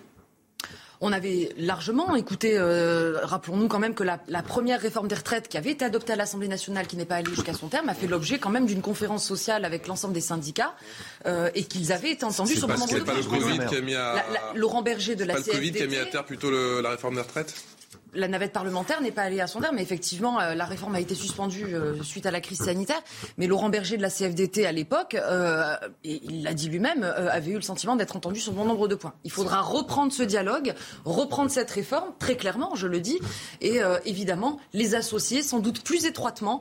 Et je crois que c'est le souhait du président de la République, il l'a dit clairement, changement de méthode, concertation, plus de démocratie et plus d'écoute de, des corps intermédiaires. Avec des Français qui sont d'accord, en tout cas que ceux qui ont plus de 65 ans. Oui, je pense qu'il va quand même se retrouver, vous allez vous retrouver dans un angle mort, parce que finalement, aujourd'hui, un, Laurent Berger, quand vous, faites, vous faisiez référence à la réforme des retraites précédentes était sur le système des points. Hein, Donc, bon, je suis pas sûr aujourd'hui, je pense même l'inverse, que sur la question de l'âge de la retraite, vous pouvez avoir discuté, écouté, concerté Aujourd'hui, vous avez un mur, c'est-à-dire qu'en dehors d'Emmanuel Macron, euh, tout le monde est contre cette logique-là, y compris parce que je voyais là, il y avait euh, pendant sur vos images, il y avait euh, une pancarte la retraite avant la retraite. Bon, bah voilà, donc il y a aussi toute la question de, de, de, toute la pénibilité du travail, dont les éléments ont été supprimés, qui avaient été mis en place a parlé, hein. par la réforme Marie-Antoine. On voit bien tout ça, vous allez avoir ces difficultés. Et par ailleurs, on voit même dans les études du comité d'orientation des retraites on voit même qu'il euh, n'y a pas d'obligation financière de faire cette réforme-là. Euh, j'ai la difficulté jusqu'en 2030 et la retraite, la réforme va au-delà. Donc on ne voit pas trop, sauf si c'est pour financer autre chose. Et là, on aura le débat, c'est euh, est-ce que c'est euh, la réforme des retraites qui finance, j'en sais rien, par exemple le grand âge ou des mesures de ce type. Donc ça sera certainement plus compliqué que ce que vous dites, parce qu'il y a la méthode, mais il y a un moment donné, il y aura le désaccord de fond. La, réforme est bien plus globale que le seul sujet de l'âge. Vous le savez pertinemment, l'enjeu de la pénibilité, il est au cœur de cette réforme. La retraite minimum de 1000 1100 euros euh, aussi. Euh, donc voilà, et tous ces sujets seront soumis euh, évidemment à concertation. Maintenant, à côté de ça, on peut continuer, comme le fait la gauche et l'extrême gauche, à vendre du rêve. Hein, une retraite à 60 ans et un programme économique de 240 milliards d'euros qui n'est absolument pas financé et qui sera financé comment?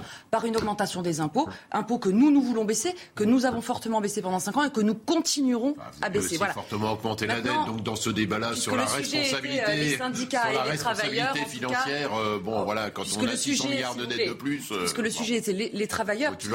leur, journée aujourd'hui et les syndicats. Encore une fois, la méthode doit être celle de la concertation, je le crois profondément. Sans Marie Didier, je vous donne la parole dans un instant. Oui. si vous faisiez allusion justement à, ces tensions du côté de Nantes, à ces black blocs, nous avons ces, images qui nous euh, parviennent. Michael Chailloux, vous êtes sur place, vous avez, mon charmi, repris votre souffle. Ça a été, euh, ça a été assez tendu. Hein.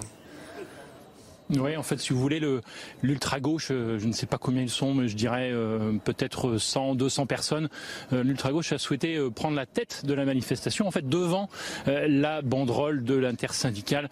Et c'est là que les choses ont, dégénéré. les forces de police sont intervenues avec des jets de gaz lacrymogène. Et puis, vous le voyez derrière moi, des, des, vitrines qui ont été, qui, ont été cassées par euh, ces intervenants-là de, de, l'ultra-gauche qui euh, souhaitaient donc prendre la, tête de les manifestations.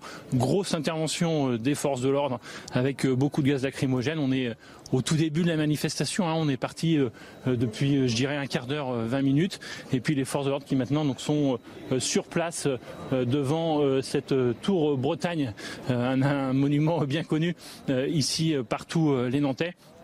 Et je ne suis pas dans la capacité de vous dire où se trouve en ce moment même le, le, défilé syndical, euh, j'ai envie de dire euh, classique, qui est donc à l'origine de cette manifestation du 1er mai. Michael Chaillot, des interrogations à Nantes où vous vous trouvez en ce moment où vous l'avez dit, ça a été un petit peu tendu avec ces groupuscules qui tentent de prendre la tête du cortège. On sait qu'il y a d'autres euh, interrogations dans d'autres villes, en Loire-Atlantique, en Bretagne.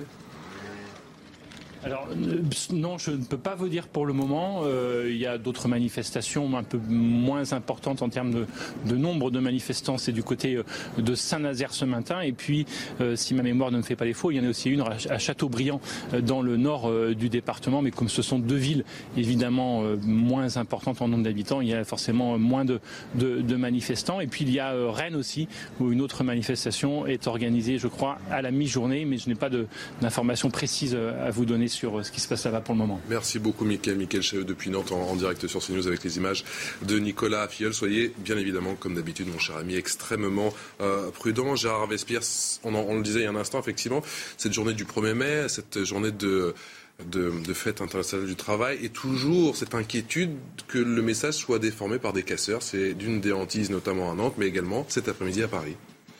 Alors, hélas, hélas, hélas, effectivement, la, la violence euh, maintenant est établie, euh, et on le voit depuis le 24 février, entre les États.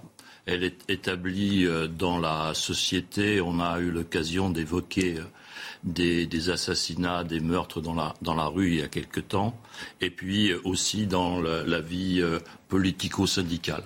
Donc il, faut vivre avec cela, c'est un peu difficile. on, est effectivement en 2022 en France dans une double course. Euh, la, course présidentielle donc euh, à deux tours a eu lieu. Et il y a maintenant une deuxième course à deux tours également au mois de juin sur les législatives. Et euh, donc ce défilé du 1er mai pardonnez l'expression ou la, comparaison, mais peut être en quelque sorte, ou pouvait être en quelque sorte, un footing, hein, une petite course d'entraînement avant la, grande course du mois de juin. il faut effectivement espérer que ce footing, cette préparation aux élections du mois de juin eh se déroule le plus calmement possible. 12 et 19 juin, effectivement, pour les élections législatives. On va continuer à en parler, tout comme le pouvoir d'achat, juste après le rappel des titres avec Clémence Barbier.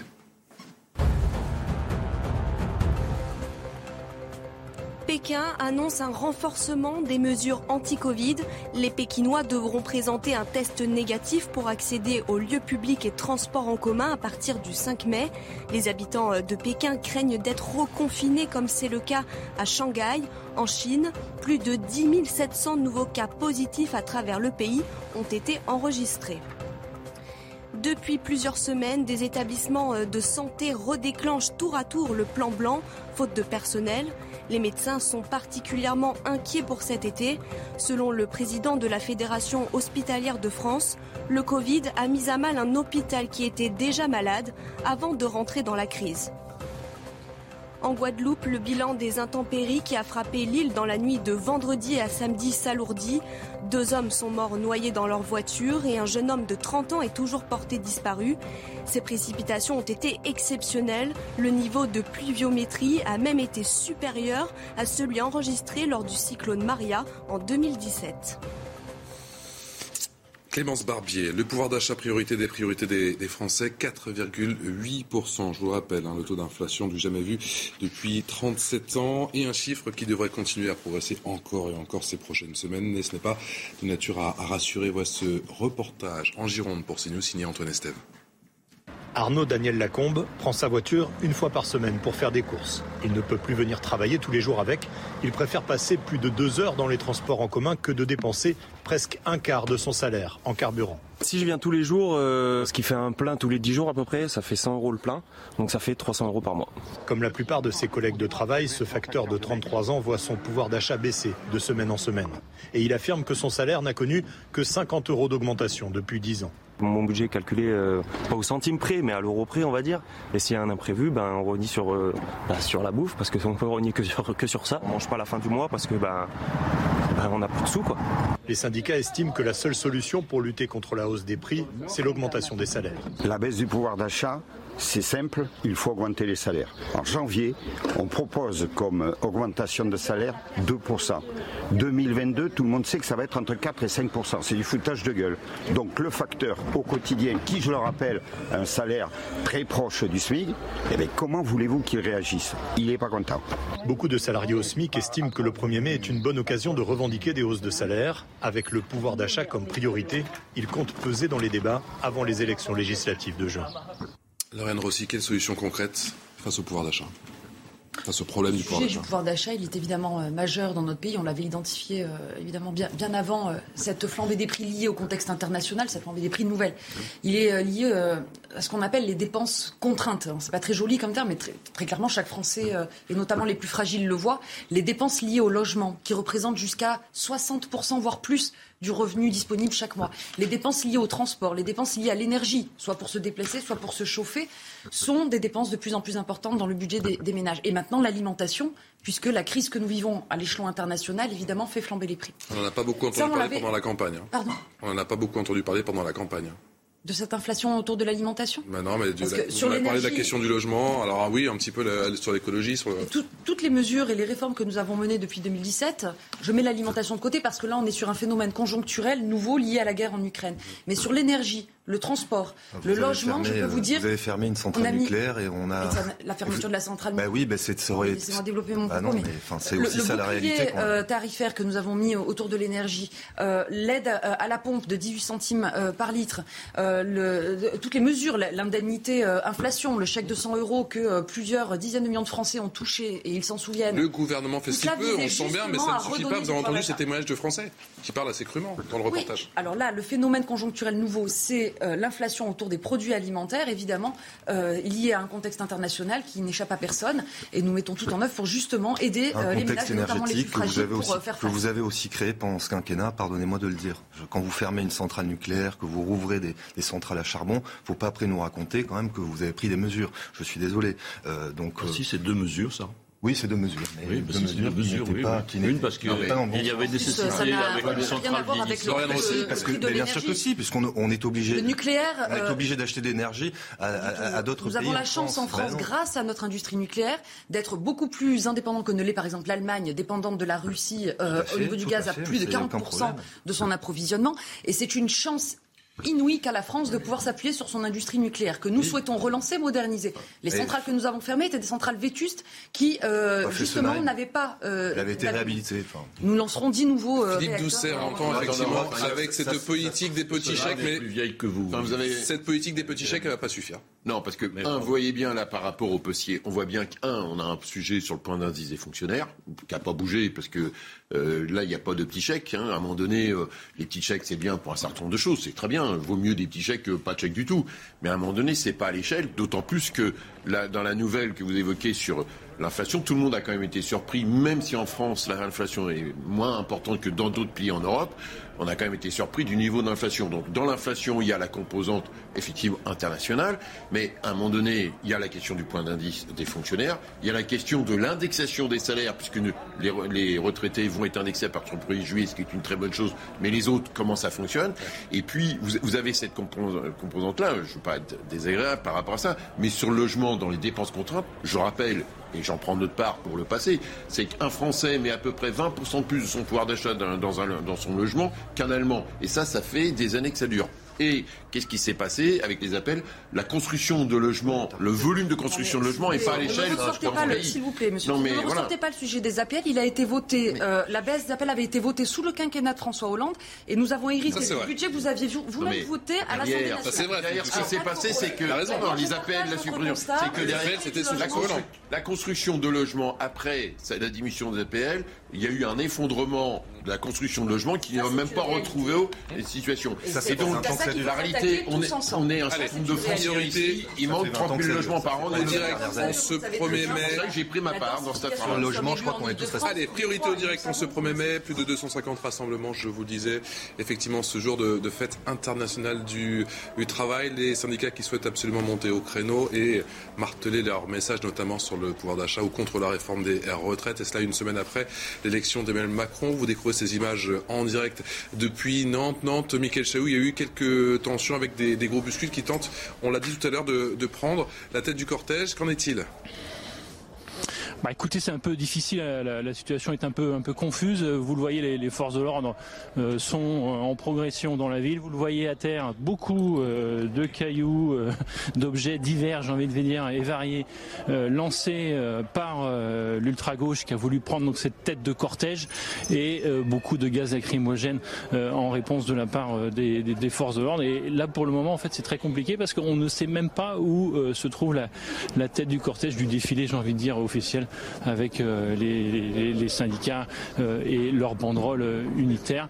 Donc c'est un peu la, confusion à l'heure où, l'on parle en ce moment, avec quelques dégâts, des, vitrines déjà qui ont été, qui ont été, comment dire, détruites par des, manifestants. Là, on le voit ici, c'est le l'en- l'entête d'un hôtel, le, mur de, de réfection d'un hôtel qui a été là aussi abîmé. Euh, par euh, les, manifestants qui étaient là en tête de, cortège, qu'on souhaitait prendre la, tête et aux grandes dames, j'ai envie de dire, des syndicats qui ont essayé de, négocier, euh, qui sont allés les voir en début, avant, avant même le départ du défilé, pour tenter de, reprendre ce défilé qui se voulait plutôt bon enfant et je vous le disais même familial. Il y avait des, enfants qui étaient là ce matin avec les parents, mais bien écoutez, évidemment, ils n'ont pas trouvé de, terrain d'entente, pardon, et, et l'ultra gauche a donc s'est donc mis à- en tête de, de deux manifestations et il y a eu très vite ces incidents donc avec les, forces de l'ordre. Merci beaucoup, euh, Mickaël, Mickaël Chaillot, avec euh, toujours ces images en, direct que vous découvrez de, de Nantes, ces images signées pour CNews de euh, Nicolas Filleul, euh, Lauriane Rossi. euh, on a entendu effectivement les propos de Mickaël Chaillot, notre, notre envoyé spécial, euh, à Nantes, dire que les syndicats ont tout fait pour que les, ces groupuscules, pour que ces black blocs eh bien, ne s'emparent pas au final de cette manifestation. On a l'impression que les syndicats sont impuissants et que l'État aussi, ça fait des semaines que ça dure. Bah, on voit bien, euh, je pense que les syndicats ont fait leur maximum et j'espère que ces défilés se passeront du, mieux qu'ils soient. Euh, on voit bien que certains cherchent à obtenir par la rue ce qu'ils n'ont pas obtenu dans les urnes lors de cette campagne présidentielle. Je vous fais pas de dessin, et ça vient d'être dit, ce sont des groupuscules d'extrême gauche qui, euh, clairement, essaient de jouer le troisième tour de l'élection présidentielle dans la rue. Et on va vivre un nouveau quinquennat comme ça, tous les week-ends, avec des manifestations et éventuellement des dérapages, des débordements. Il va falloir se dire que ce qu'on a vécu pendant 5 ans, on va le revivre pendant les 5 prochaines années ah, je ne l'espère pas et nous ferons euh, tout notre possible évidemment pour que ce que nous avons vécu chaque samedi pendant des mois ne se reproduise pas dans notre pays. Parce que je pense à tous nos commerçants qui, après, ces, voyous, hein. après euh, ces, violences à répétition... Vous ne pouvez pas mettre les gilets jaunes avec les black blocs. Non, je là, là on parle de voyous. Ah, si, tous les samedis. Je parle tous, des les samedis tous les samedis. en marge des défilés des gilets jaunes qui avaient leur légitimité, vous aviez des groupes violents, bien sûr. Ce que je disais, d'extrême droite comme d'extrême gauche d'ailleurs, il faut le rappeler. Voilà, et ça, c'est pas. Moi, je suis pas un spécialiste de la police, mais j'ai toujours du mal à comprendre que les Black Blocs, il n'y en a pas non plus, ils sont pas 100 000 en France. J'ai toujours du mal à, comprendre comment euh, ces personnes-là ne sont pas identifiées, puisque, euh, voilà, vous voyez, votre, euh, votre confrère parle de 50 à 100 personnes. Enfin, mais c'est toujours ces. donc j'imagine toujours les mêmes, hein, c'est toujours pas la même. Euh... Force de l'ordre, je crois que. Donc euh, bon, possible. et on les a vus à Paris, donc depuis, aussi. depuis des années, euh, là, c'est des gens qui sont quand même très organisés. C'est très difficile de les coincer, mais bon, ce sont surtout des voyous. aussi. Il y a donc on peut rien faire. Si, mais bon. Bah quoi bah, Enfin, moi, je suis pas, je suis pas ministre de l'Intérieur, mais évidemment qu'il y a des choses à faire. Mais c'est des gens quand même qui sont très organisés, qui arrivent déguisés. Oui, mais ça pose un problème démocratique parce que bah, finalement, aujourd'hui, ils n'étaient pas si déguisés que ça. Ils étaient tous en noir là. Donc donc, euh, le temps d'arriver. C'est de, oui, mais, voilà. mais là, il y a aussi, il y a aussi les syndicats qui défilent. Le, le Parce que derrière, euh, vous pouvez avoir une manifestation, euh, enfin manifester, c'est un droit. Euh, vous pouvez le faire en famille, tranquillement, pour euh, exprimer une opinion. Et à la fin, vous voyez, regardez là. Je, l'ai vécu dans le 20e arrondissement sous mes Votre collègue évoque lui-même que de, ça démarrait en famille, plutôt tranquille, et puis d'un seul coup, bon, voilà, et d'un seul coup, c'est la confusion, leur défilé, quoi. Vous voyez, c'est la tension. Parfaitement d'accord, mais et c'est gênant pour la, même pour la démocratie syndicale, c'est un vrai problème, quoi. C'est un vrai problème, y compris pour la gauche. Passage en force des forces de l'ordre, on ne pas non plus euh, Donc, euh, le chaos avec euh, un défilé familial, comme vous dites. Et, on se fait, et à chaque fois, on se fait voler ces défilés euh, où il y a plein de gens tranquilles. Qui pour nos forces de l'ordre, ce sont des individus souvent très mobiles qui s'infiltrent dans le cortège. Donc on ne peut pas non plus envoyer des gaz lacrymogènes dans la, le visage des familles qui défilent. Non, moi, je vous parlais en amont. En amont, en amont. En amont, c'est très très compliqué. On l'a vécu par le passé. Mais il y a eu beaucoup d'interpellations et certains ont été condamnés. Quelques interpellations, effectivement. Parce que là, ça touche la démocratie sociale. Et une pensée d'ailleurs pour nos forces de l'ordre sur le terrain ce 1er mai en train de, de faire face à ces violences. Et une, une, grosse pensée également pour la famille de, de, Régine, la célèbre chanteuse qui nous a quittés. On l'a appris il y a quelques minutes à l'âge de 80 à 12 ans. On en reparlera dans un instant. Régine qui, donc euh, le cœur de Régine qui s'est arrêté à l'âge de 92 ans. On en parlera juste après une courte pause sur CNews. À tout de suite. La suite de Midi News, toujours en direct. Merci encore de votre fidélité. Toujours avec Philippe Doucet, qui est membre du bureau national du Parti Socialiste et ancien maire d'Argenteuil. François-Marie Didier, qui est conseiller des Républicains de Paris dans le 20e candidat aux élections législatives. Lauriane Rossi, qui est député La République en marche des Hauts-de-Seine. Et Gérard Vespierre, analyste en géopolitique, fondateur du site web Le Monde décrypté. Ça tombe bien, on parle de l'Ukraine dans un instant. 67e jour de guerre et une guerre qui est rentrée dans sa troisième phase. On en parle juste après le rappel des titres avec Clémence Barbier. La chanteuse et comédienne Régine est décédée aujourd'hui à l'âge de 92 ans en région parisienne. C'est sa petite fille qui l'a annoncé. Régine a longtemps régné sur le monde de la nuit avec des discothèques en France et à l'étranger. Kharkiv est pratiquement dévastée. Cette deuxième ville d'Ukraine est pilonnée depuis des semaines par l'artillerie russe. Hier, le président ukrainien a alerté sur le fait que les Russes ont constitué des renforts dans cette région, essayant d'augmenter la pression dans le Donbass. Après de nombreux échecs, une vingtaine de civils, des femmes et des enfants ont été évacués cette nuit de la Syrie Azovstal, la dernière poche de la résistance ukrainienne à Mariupol dans l'est de l'Ukraine. C'est autour de cet immense complexe industriel que l'armée russe concentre l'essentiel de ses forces. Les civils devraient être évacués vers Zaporizhzhia, une zone encore contrôlée par les Ukrainiens. Clémence Barbier, on en vient à présent ce 67e jour de guerre en Ukraine. Le conflit continue encore et toujours avec ces combats de haute intensité. Regardez ces images hein, dans le Donbass du côté de Izium avec euh, le feu russe qui fait rage encore et toujours. Des combats de haute intensité, je vous le disais, dans le sud et dans l'est du pays. À l'image de Mariupol, toujours sous le feu des bombes. Les premières évacuations ont eu lieu sur le site d'Azovstal, assiégé depuis des semaines maintenant. Mais la vie, reste encore bien compliquée sur ce site métallurgique. On voit ça avec Jules Boiteau. Cette femme, épuisée, est prise de tremblements après des semaines passées dans ce bunker. Ici, des centaines de civils ukrainiens se terrent dans la pénombre pour échapper au bombardement. Nos enfants n'ont pas vu la lumière du soleil depuis deux mois. Ici, personne ne peut sortir. Il nous reste de l'eau et de la nourriture pour une semaine au maximum. Le complexe, construit à l'époque soviétique, est très large. 11 km et 7 étages souterrains. Une ville dans la ville où cette femme montre sa chambre de fortune.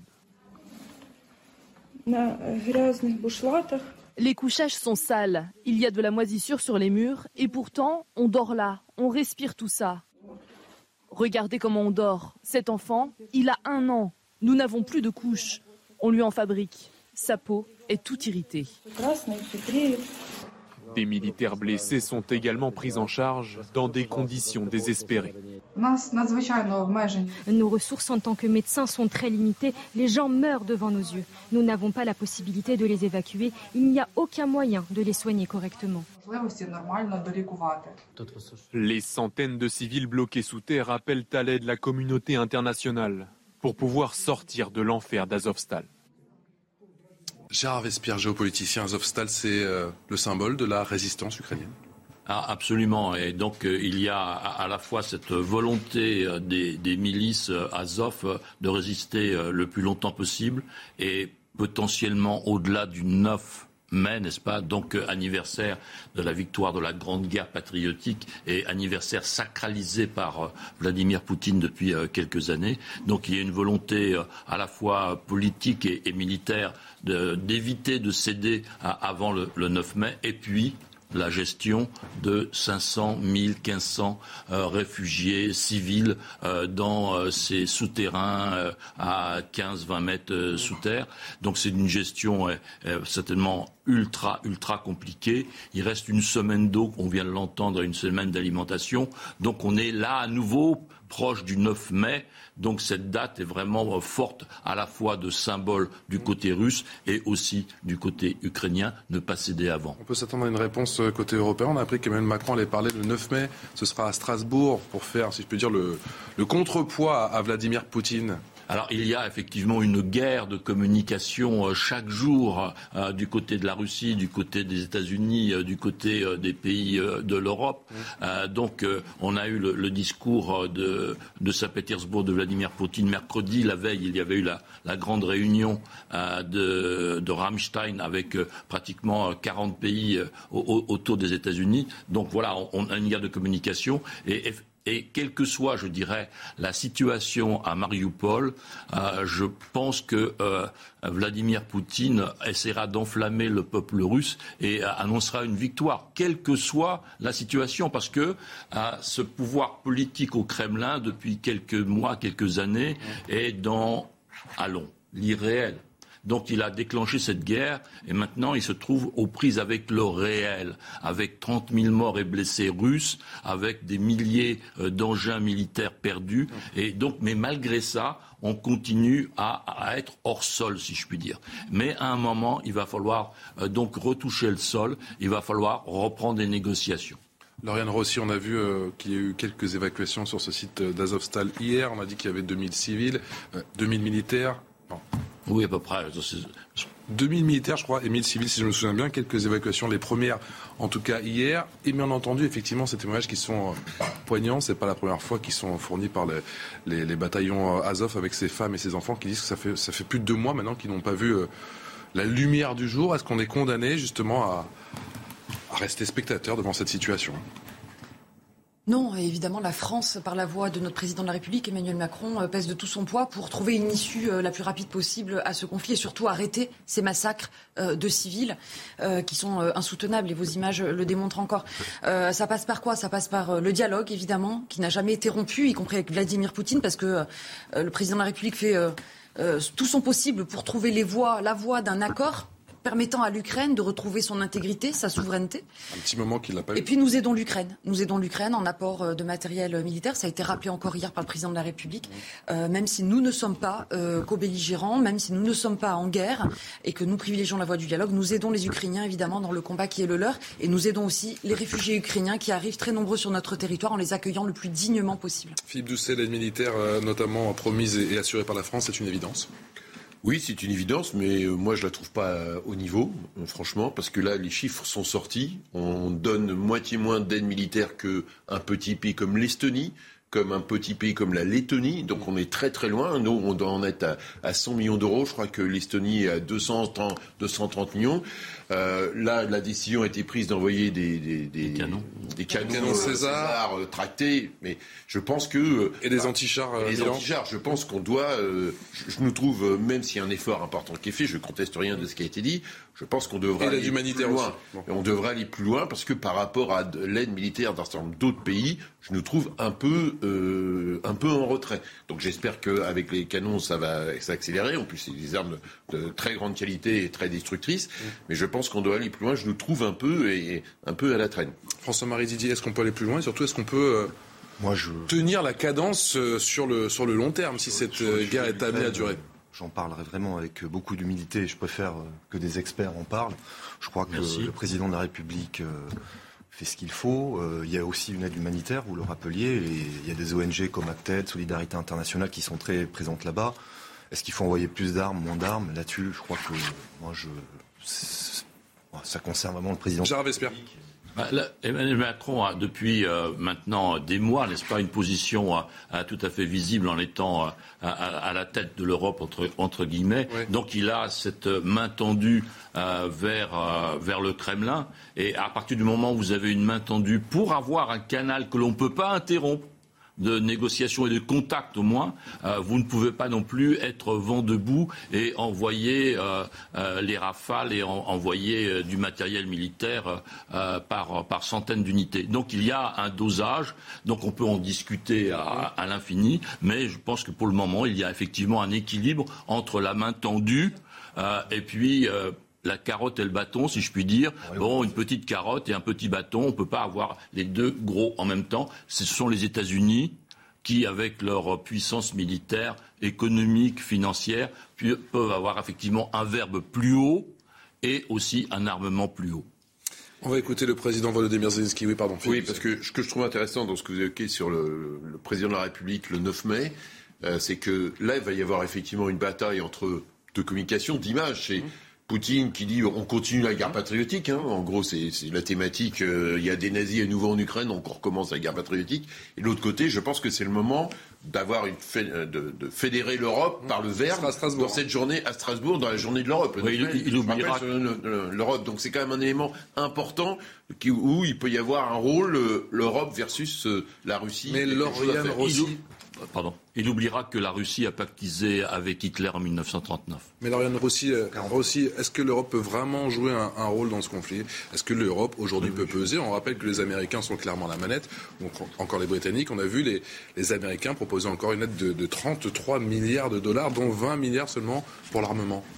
Et bien sûr que la voix de l'Europe euh, compte. Et euh, Emmanuel Macron, en étant président du Conseil de l'UE pour quelques mois, évidemment, pèse de tout son poids. Et euh, les efforts sont coordonnés. On parlait à l'instant euh, d'aide militaire. Évidemment que c'est coordonné. Vous l'avez cité, l'Estonie, mais d'autres pays aussi euh, apportent leur aide. Et puis la coordination de l'aide humanitaire. Et au-delà de cette aide militaire et de cette aide humanitaire, la voie diplomatique. et quand Emmanuel Macron discute avec Vladimir Poutine, ça n'est pas seulement la France qui dialogue, ça n'est pas seulement la France qui joue son rôle diplomatique, c'est l'Union européenne. Voilà. Des combattants ukrainiens et des habitants de Kharkiv se sont exprimés. C'était hier hein, sur les attaques contre la ville alors que l'offensive russe dans l'est du pays se poursuit. On voit ça avec Alexis Vallée. D'un bâtiment à un autre, les mêmes dégâts, les mêmes ruines. À Kharkiv, les frappes d'artillerie et de missiles sont devenus le quotidien des habitants de ce quartier. Parfois, un char peut venir à une courte distance et tirer toutes ses munitions sur des zones résidentielles. Et il est impossible de savoir où il va frapper. Il n'y a rien ici, à part des bâtiments résidentiels, des écoles et des jardins d'enfants. Malgré l'absence d'eau, d'électricité et de moyens de communication, certains résidents n'ont pas voulu quitter leur appartement. Ils se rassemblent à l'extérieur des bâtiments pour partager un repas. Hier matin, c'était calme, comme maintenant. Mais le soir, ils ont frappé si fort que tout le monde a couru à l'intérieur du bâtiment. Même si Kharkiv est quasiment en ruine, des poches de résistance continuent de défendre la ville, avec difficulté. Je fais tout ce que je peux pour aider les habitants. C'est pour ça que j'ai pris les armes. Mais face aux frappes de missiles, je ne peux rien faire et ça me rend triste.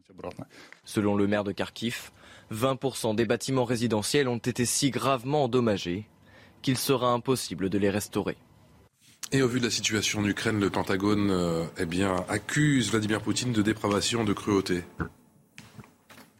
It's hard to look at what he's doing in Ukraine, what his forces are doing in Ukraine, and think that any um, uh, ethical, moral individual could justify that. It's difficult to look at the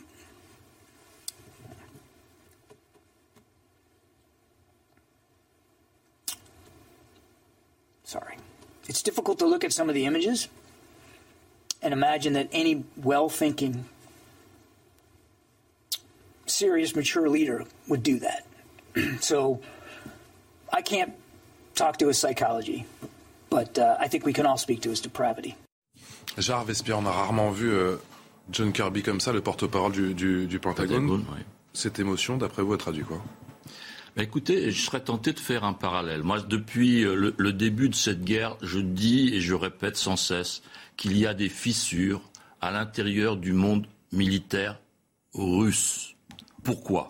Parce que, premièrement, simplement une toute petite poignée de militaires russes ont décidé cette opération. Donc il y a euh, des centaines et des centaines d'officiers supérieurs de l'armée russe qui n'ont pas été impliqués dans les préparatifs. Deuxièmement, quand on voit les conséquences à la, fois, à la fois en termes de perte d'hommes, 30 000 morts et blessés, perte de matériel, des conséquences sur l'image de l'armée russe. Ce sont les chiffres que donnent les Ukrainiens Ce sont des, les chiffres convergents de la communauté internationale qui ont tous les moyens d'observer par satellite ce qui se passe. Donc 30 000 hommes morts et blessés. Donc c'est vraiment du très lourd. Euh, troisièmement, une chose que l'on ne dit pas non plus du tout, du tout, c'est euh, la, la, situation en termes de euh, dissuasion nucléaire, n'est-ce pas? D'abord, ce sont des civils russes qui parlent de la dissuasion nucléaire et des menaces nucléaires de la Russie. Jamais de militaires russes n'ont pris la parole à ce sujet-là. Bon. Donc les, les, militaires sont aussi très très mécontents de voir que leurs idées, la, la structuration, la dialectique de la dissuasion, eh bien, euh, elle, elle n'est plus contrôlée par les militaires, mais par les politiques qui font n'importe quoi. Parce que euh, Vladimir Poutine a dit juste à, à, deux jours après l'invasion, euh, si ça continue comme ça, on va je décide même de monter euh, mon seuil d'alerte nucléaire mmh. et deux mois et demi après, il ne se passe rien. Donc il y a une décrédibilisation de la pensée stratégique russe à l'intérieur euh, du monde militaire. Donc voyez-vous, il y a des fissures qui s'accumulent à l'intérieur du monde militaire et là, il y a de l'émotion du côté américain. C'est assez étonnant. Et les Américains, justement, parlent du Pentagone. Cette fois-ci, c'est pas le porte-parole, mais le, le chef du, du, Pentagone, carrément le patron, qui dit que les États-Unis, Philippe Doucet, sont prêts à remuer ciel et terre pour faire gagner l'Ukraine contre la Russie. Donc, il n'est plus question d'aider l'Ukraine à se défendre, mais il faut que l'Ukraine gagne aujourd'hui. On a changé totalement de dimension. Oui, parce que derrière, euh, tout le monde était dubitatif, et pour être honnête, euh, moi le premier, c'est que face à l'image qu'on avait de l'armée russe, euh, on s'était dit que les Ukrainiens, ça allait être très compliqué pour eux. Et finalement, le peuple, la nation ukrainienne s'est réinventée finalement dans cette guerre. Euh, ils ont résisté de manière euh, extraordinaire. Euh, et donc, il y a une première défaite stratégique de Poutine, puisque, un, comme ça a été évoqué précédemment, d'abord, l'Europe tient derrière. L'Europe tient et s'est ressoudée. Donc l'Europe qui aurait pu exploser, notamment les Allemands et ça, au contraire, s'est ressoudée. Donc, défait stratégique par rapport à l'Europe, défait stratégique parce qu'ils voulaient prendre Kiev en trois jours. Ils n'ont pas pris Kiev, ils ont même lâché euh, la, la, région autour de Kiev. Et donc finalement, et là, les Russes sont bloqués dans le Donbass parce que la, la tenaille, et eh ben la tenaille, elle se referme pas. Et même Mariupol, qui sera le Verdun, il grignote un petit à petit, visiblement. Voilà, il grignote petit kilomètre à petit. par kilomètre. Hein. Quand on voit les écarts de puissance, le nombre de soldats, de, de, de, de chars, de busillés, tout ça, et donc du coup, les Américains disent, il peut y avoir une vraie défaite stratégique, une vraie défaite stratégique de Poutine. 12 heures passées de 46 minutes, le rappel des titres, la minute info avec Clémence Barbier. La chanteuse et comédienne Régine est décédée aujourd'hui à l'âge de 92 ans, région parisienne. C'est sa petite fille qui l'a annoncé. Régine a longtemps régné sur le monde de la nuit avec des discothèques en France et à l'étranger. Elle a connu le succès avec plusieurs tubes comme Les Petits Papiers sortis en 1965 ou La Grande Zoa en 1966 un homme a été placé en garde à vue après, son agression, euh, l'agression samedi à Bordeaux d'un fonctionnaire de police qui n'était pas en service. La victime euh, d'une cinquantaine d'années souffre de contusions multiples, conséquences de coups de pied et de coups de poing reçus et d'une importante plaie au cuir chevelu.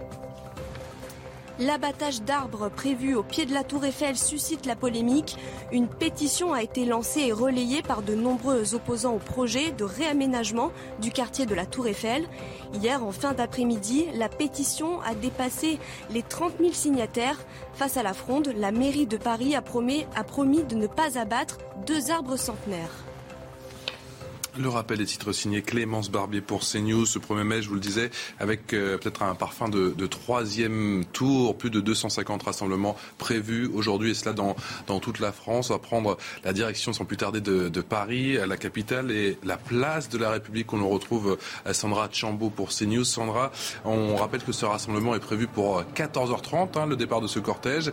Est-ce que la place de la République se remplit doucement mais sûrement? Exactement, c'est exactement ça. La place de la République se remplit doucement mais sûrement.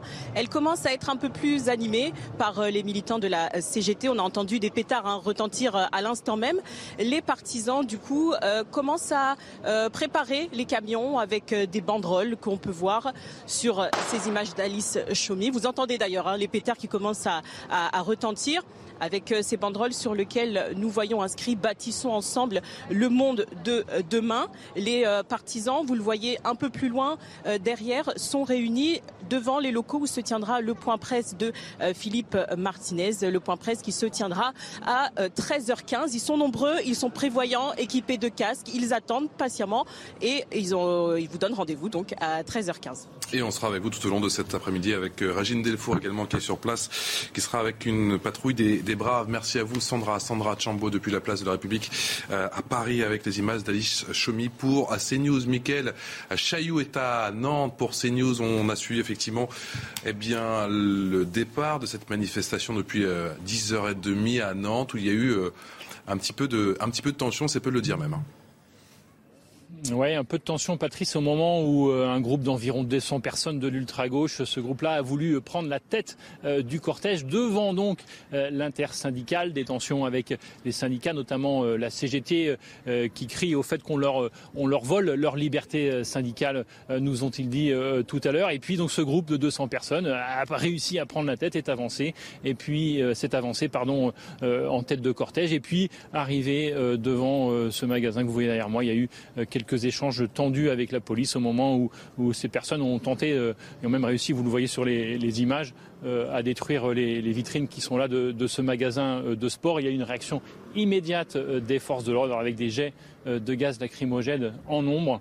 Et puis euh, à l'heure où l'on se parle, écoutez, difficile de savoir réellement où en est le défilé. Il semblerait que le, le défilé des syndicats se soit reconstitué en bas de la ville pour se diriger vers la place de la Petite Hollande. Tout avait bien commencé ce matin à 10h30 avec la prise de parole des différents responsables syndicaux autour de trois thématiques la défense du pouvoir d'achat, les services publics et bien sûr la question de la retraite qui est euh, centrale. La retraite avant euh, l'arthrite. L'arthrite, pouvait-on lire sur euh, une énorme pancarte tendue par un militant CGT. Donc une ambiance plutôt bon enfant ce fameux troisième tour social dont on a beaucoup parlé, avant que tout ne parte en cacahuète, j'ai envie de vous dire, au bout d'une demi-heure environ de défilé, même pas, quand ces 200 ultras ont pris la tête de défilé et ont commencé donc à casser des vitrines comme celle qui se trouve derrière moi. La retraite avant la retraite, on avait effectivement avec vous repéré, Mickaël, cette, cette banderole avant qu'il y ait cette confusion dans ce cortège du côté de Nantes. Vous êtes avec Nicolas Filleul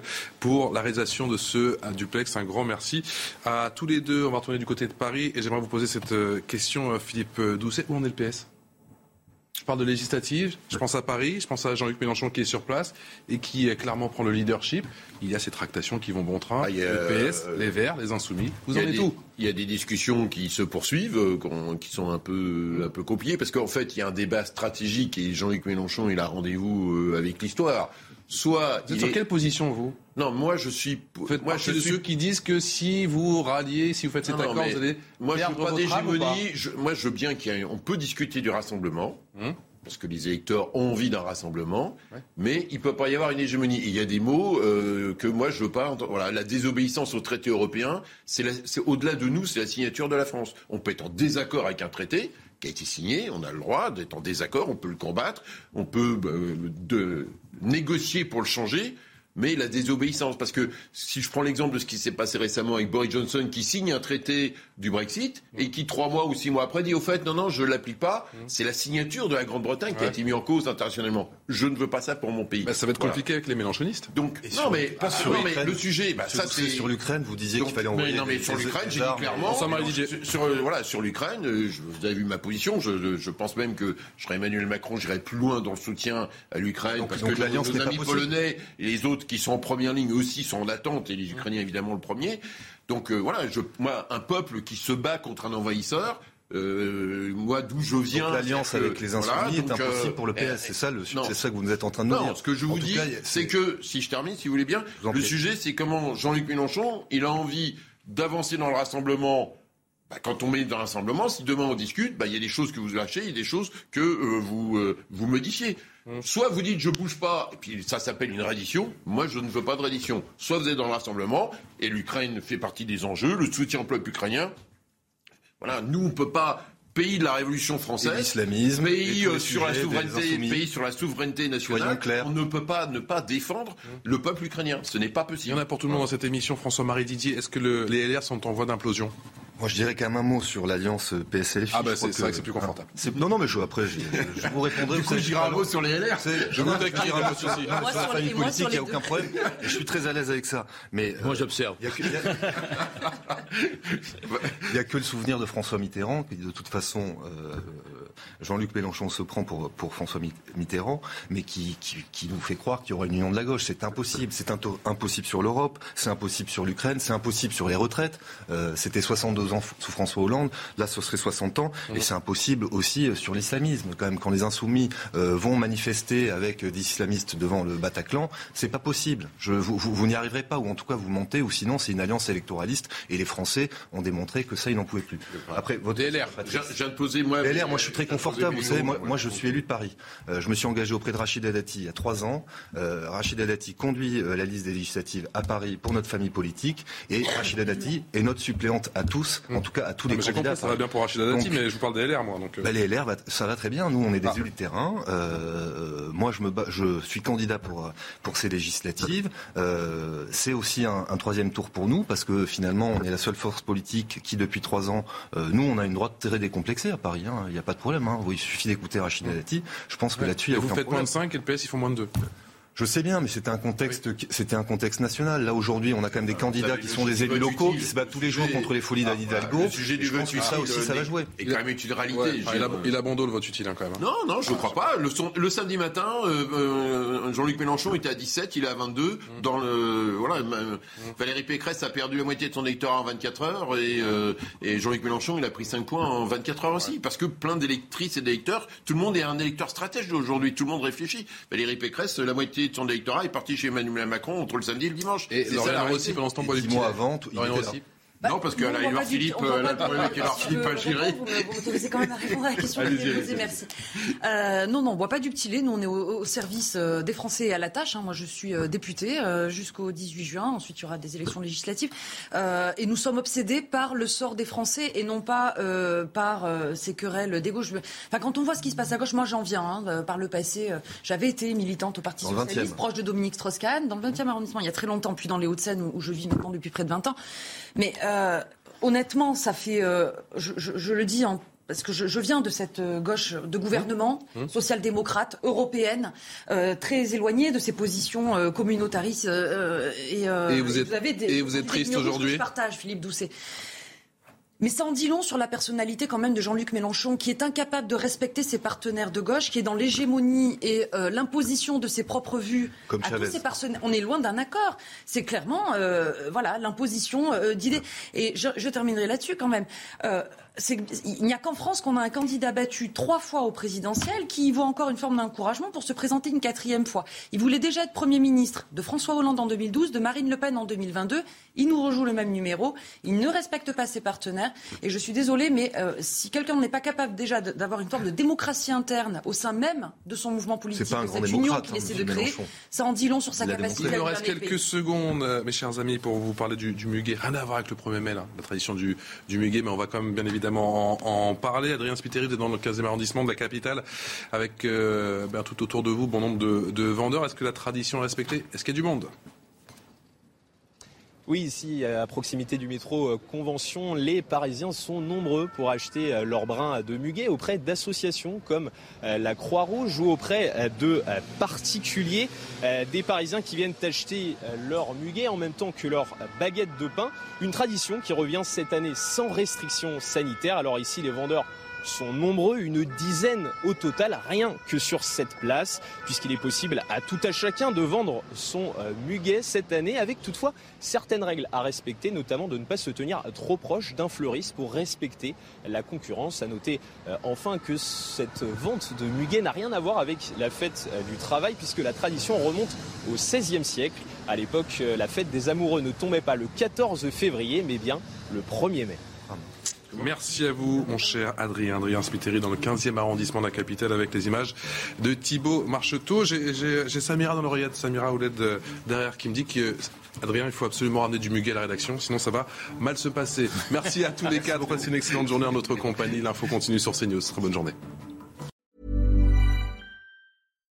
When you make decisions for your company, you look for the no-brainers. And if you have a lot of mailing to do, Stamps.com is the ultimate no brainer. It streamlines your processes to make your business more efficient, which makes you less busy. Mail checks, invoices, legal documents, and everything you need to keep your business running with Stamps.com. Seamlessly connect with every major marketplace and shopping cart. Schedule package pickups and see your cheapest and fastest shipping options from different carriers with rates up to 89% off USPS and UPS rates. And with the Stamps.com mobile app, you can take care of mailing and shipping wherever you are. Make the same no-brainer decision as over 1 million other businesses with Stamps.com. Sign up with Code PROGRAM for a four-week trial, plus free postage and a free digital scale. No long-term commitments or contracts. That's Stamps.com. Code PROGRAM.